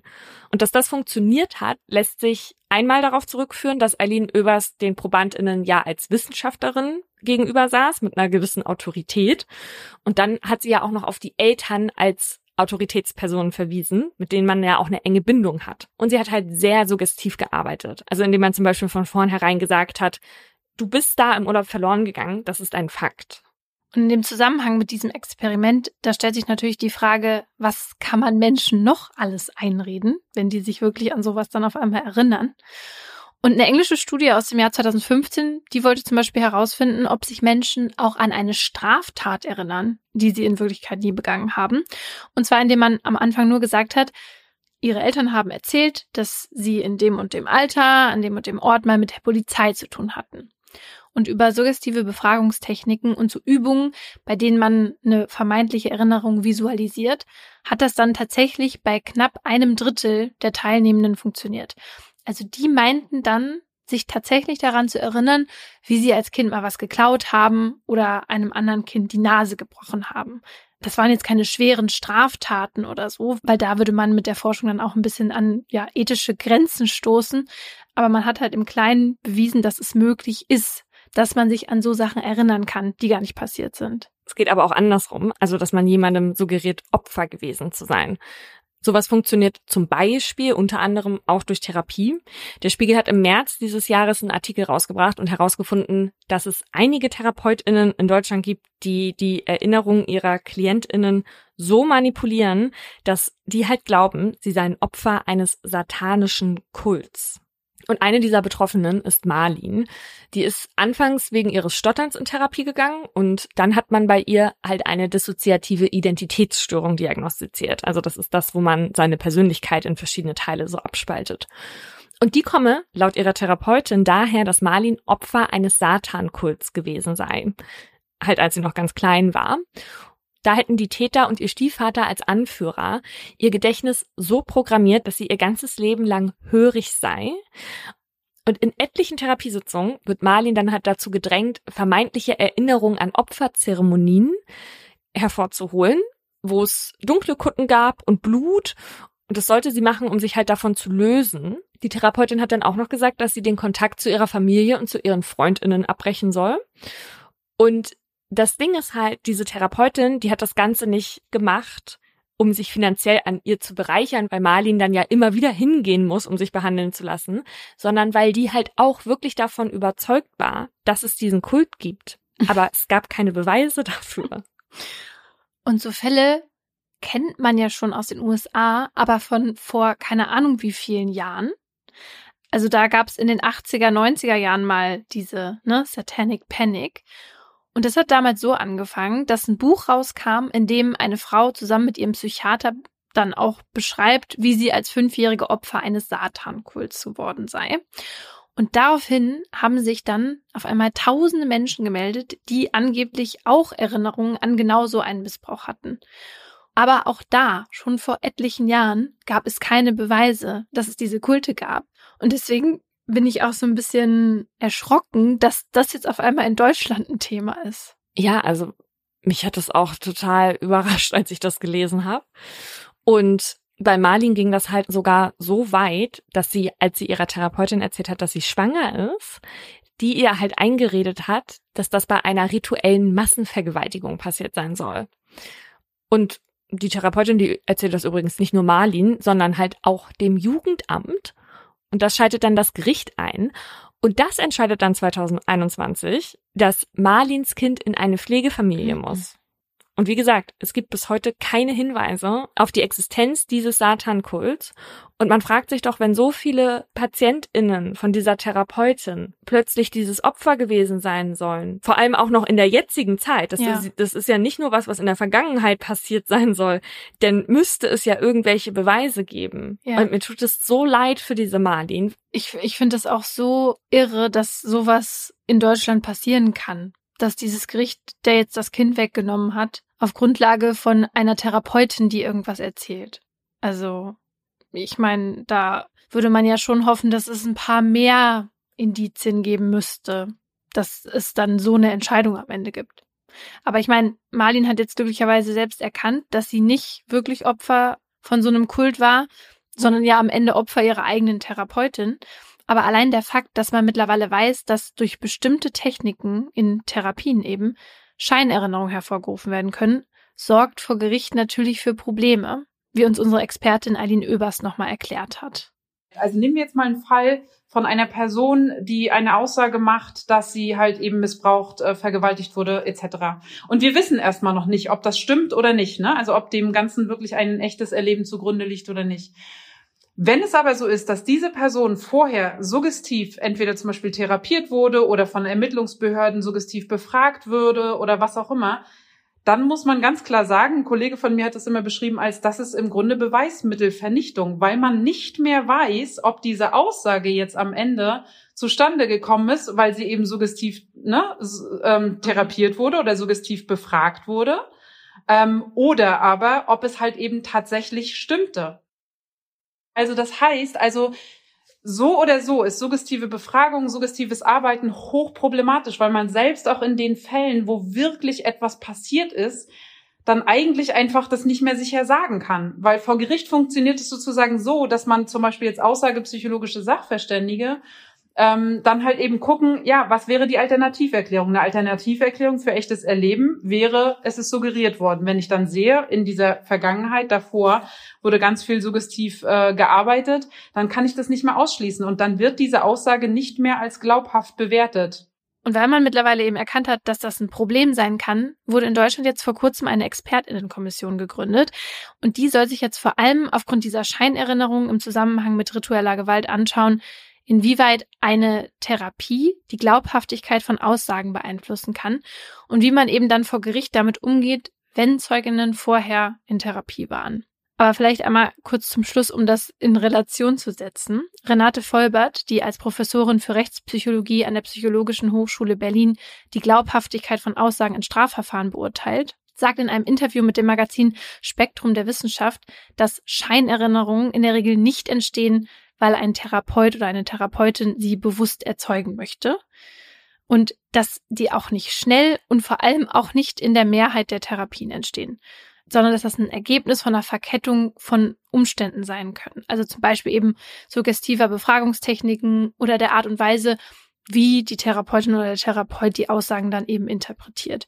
Also ihr braucht keine Sorge haben, dass jetzt zum Beispiel nach eurer nächsten Therapiestunde glaubt, ein Opfer von einem Satanskult gewesen zu sein. Was ich für diese Episode eigentlich vorhatte, ist dir eine Erinnerung einzupflanzen, aller Inception. Ja. Und zwar hatte ich da schon unser Redaktionsteam teilweise eingeweiht und ich wollte das auch mit deinem Vater machen, also dass du auch so eine doppelte Bestätigung hast. Hä, das hätte auf jeden Fall funktioniert. Ja, aber es wurde leider vergessen. Von dir oder was? Von mir und aber auch von dem Team, was ich auch was überlegen sollte. Boah, das hätte ich so cool gefunden. Und ja, es hätte auf jeden Fall geklappt. Aber ja, vielleicht ist auch gut, dass du es nicht gemacht hast, weil man weiß ja nicht, weiß ja nicht, was du dir dann ausgedacht hättest. Und vielleicht wäre das für meine Psyche echt schlecht gewesen, weil ich es dann ja auch geglaubt hätte. Ja, ich hätte auf jeden Fall was psychisch Belastendes für dich genommen.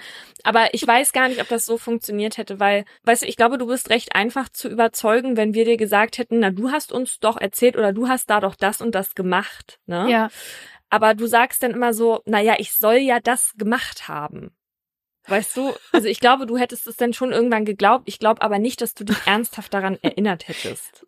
Ja, wahrscheinlich hätte das ein bisschen mehr gebraucht. Aber wenn schon von verschiedenen Seiten und dann noch mein Papa mit reingeholt, weil mein Papa, der würde mich nie anlügen, ne? Also das würde ich wirklich so unterschreiben. Ja, dann hätte ich auf den eh nicht zählen können. Ja, wahrscheinlich. Oder er hätte das so richtig schlecht gemacht, dass ich das direkt gemerkt hätte. Ja, super.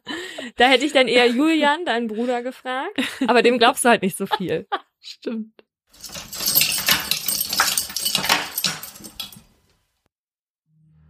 Das war ein Podcast der Partner in Crime. Hosts und Produktion Paulina Kraser und Laura Wohlers. Redaktion Magdalena Höcherl und wir. Schnitt Pauline Korb. Im folgenden Trailer für den Podcast Justitias Wille geht es um Depression und Suizid. Bitte achtet auf euch, wenn ihr reinhört. Ein Flügel der großen französischen Fenster steht offen und gewährt einen Blick in den großen Garten. Von draußen dringt warme Luft in das bescheiden eingerichtete kleine Hotelzimmer. Sie kniet auf dem Einzelbett, faltet die Hände und richtet den Blick gen Himmel. Danach setzt der Mann, der bei ihr ist, ihr die Nadel und schließt den Zugang an. Lieber Gott, nimm mich zu dir, sagt sie und öffnet das Ventil. Dann bahnt sich die tödliche Flüssigkeit ihren Weg in ihre Vene. Die beiden haben sich heute zum Sterben verabredet. Sie wollte, dass er ihr dabei hilft, sich von ihrem jahrelangen Leid zu befreien. Wenige Augenblicke später schläft sie ein. Nach ein paar Minuten setzt ihre Atmung aus, danach hört ihr Herz aufzuschlagen. An diesem Tag ist der Mann sich sicher, das Richtige getan zu haben. Doch jetzt steht der pensionierte Arzt vor Gericht. Die Staatsanwaltschaft sagt, was er getan hat, war ein Verbrechen. Denn die Frau war schwer depressiv und ihr Sterbewunsch habe nicht auf ihrem freien Willen beruht. Er hätte ihr also nicht helfen dürfen. Die Frage, die jetzt vor Gericht geklärt werden muss, Verhalf der Mediziner einer verzweifelten Frau rechtmäßig zum Suizid? Oder hat er sie, zumindest rechtlich gesehen, getötet? Wir sind Laura Wohlers und Paulina Kraser. In den nächsten Wochen werden wir in unserem neuen Podcast Justitias Wille den Prozess begleiten. Ein Prozess, dessen Ausgang wegweisend für ähnlich gelagerte Fälle sein könnte. Und wir werden uns dem kontrovers diskutierten Thema Sterbehilfe widmen. Wie wollen wir als Gesellschaft mit denen umgehen, die sterben wollen? Wann müssen wir akzeptieren, dass Menschen ihr Leben als nicht mehr lebenswert betrachten? Und sollte man bei der Suizidhilfe einen Unterschied zwischen psychisch und körperlich Erkrankten machen? Darum geht's in der ersten Staffel von Justitias Wille. Leben in der Waagschale.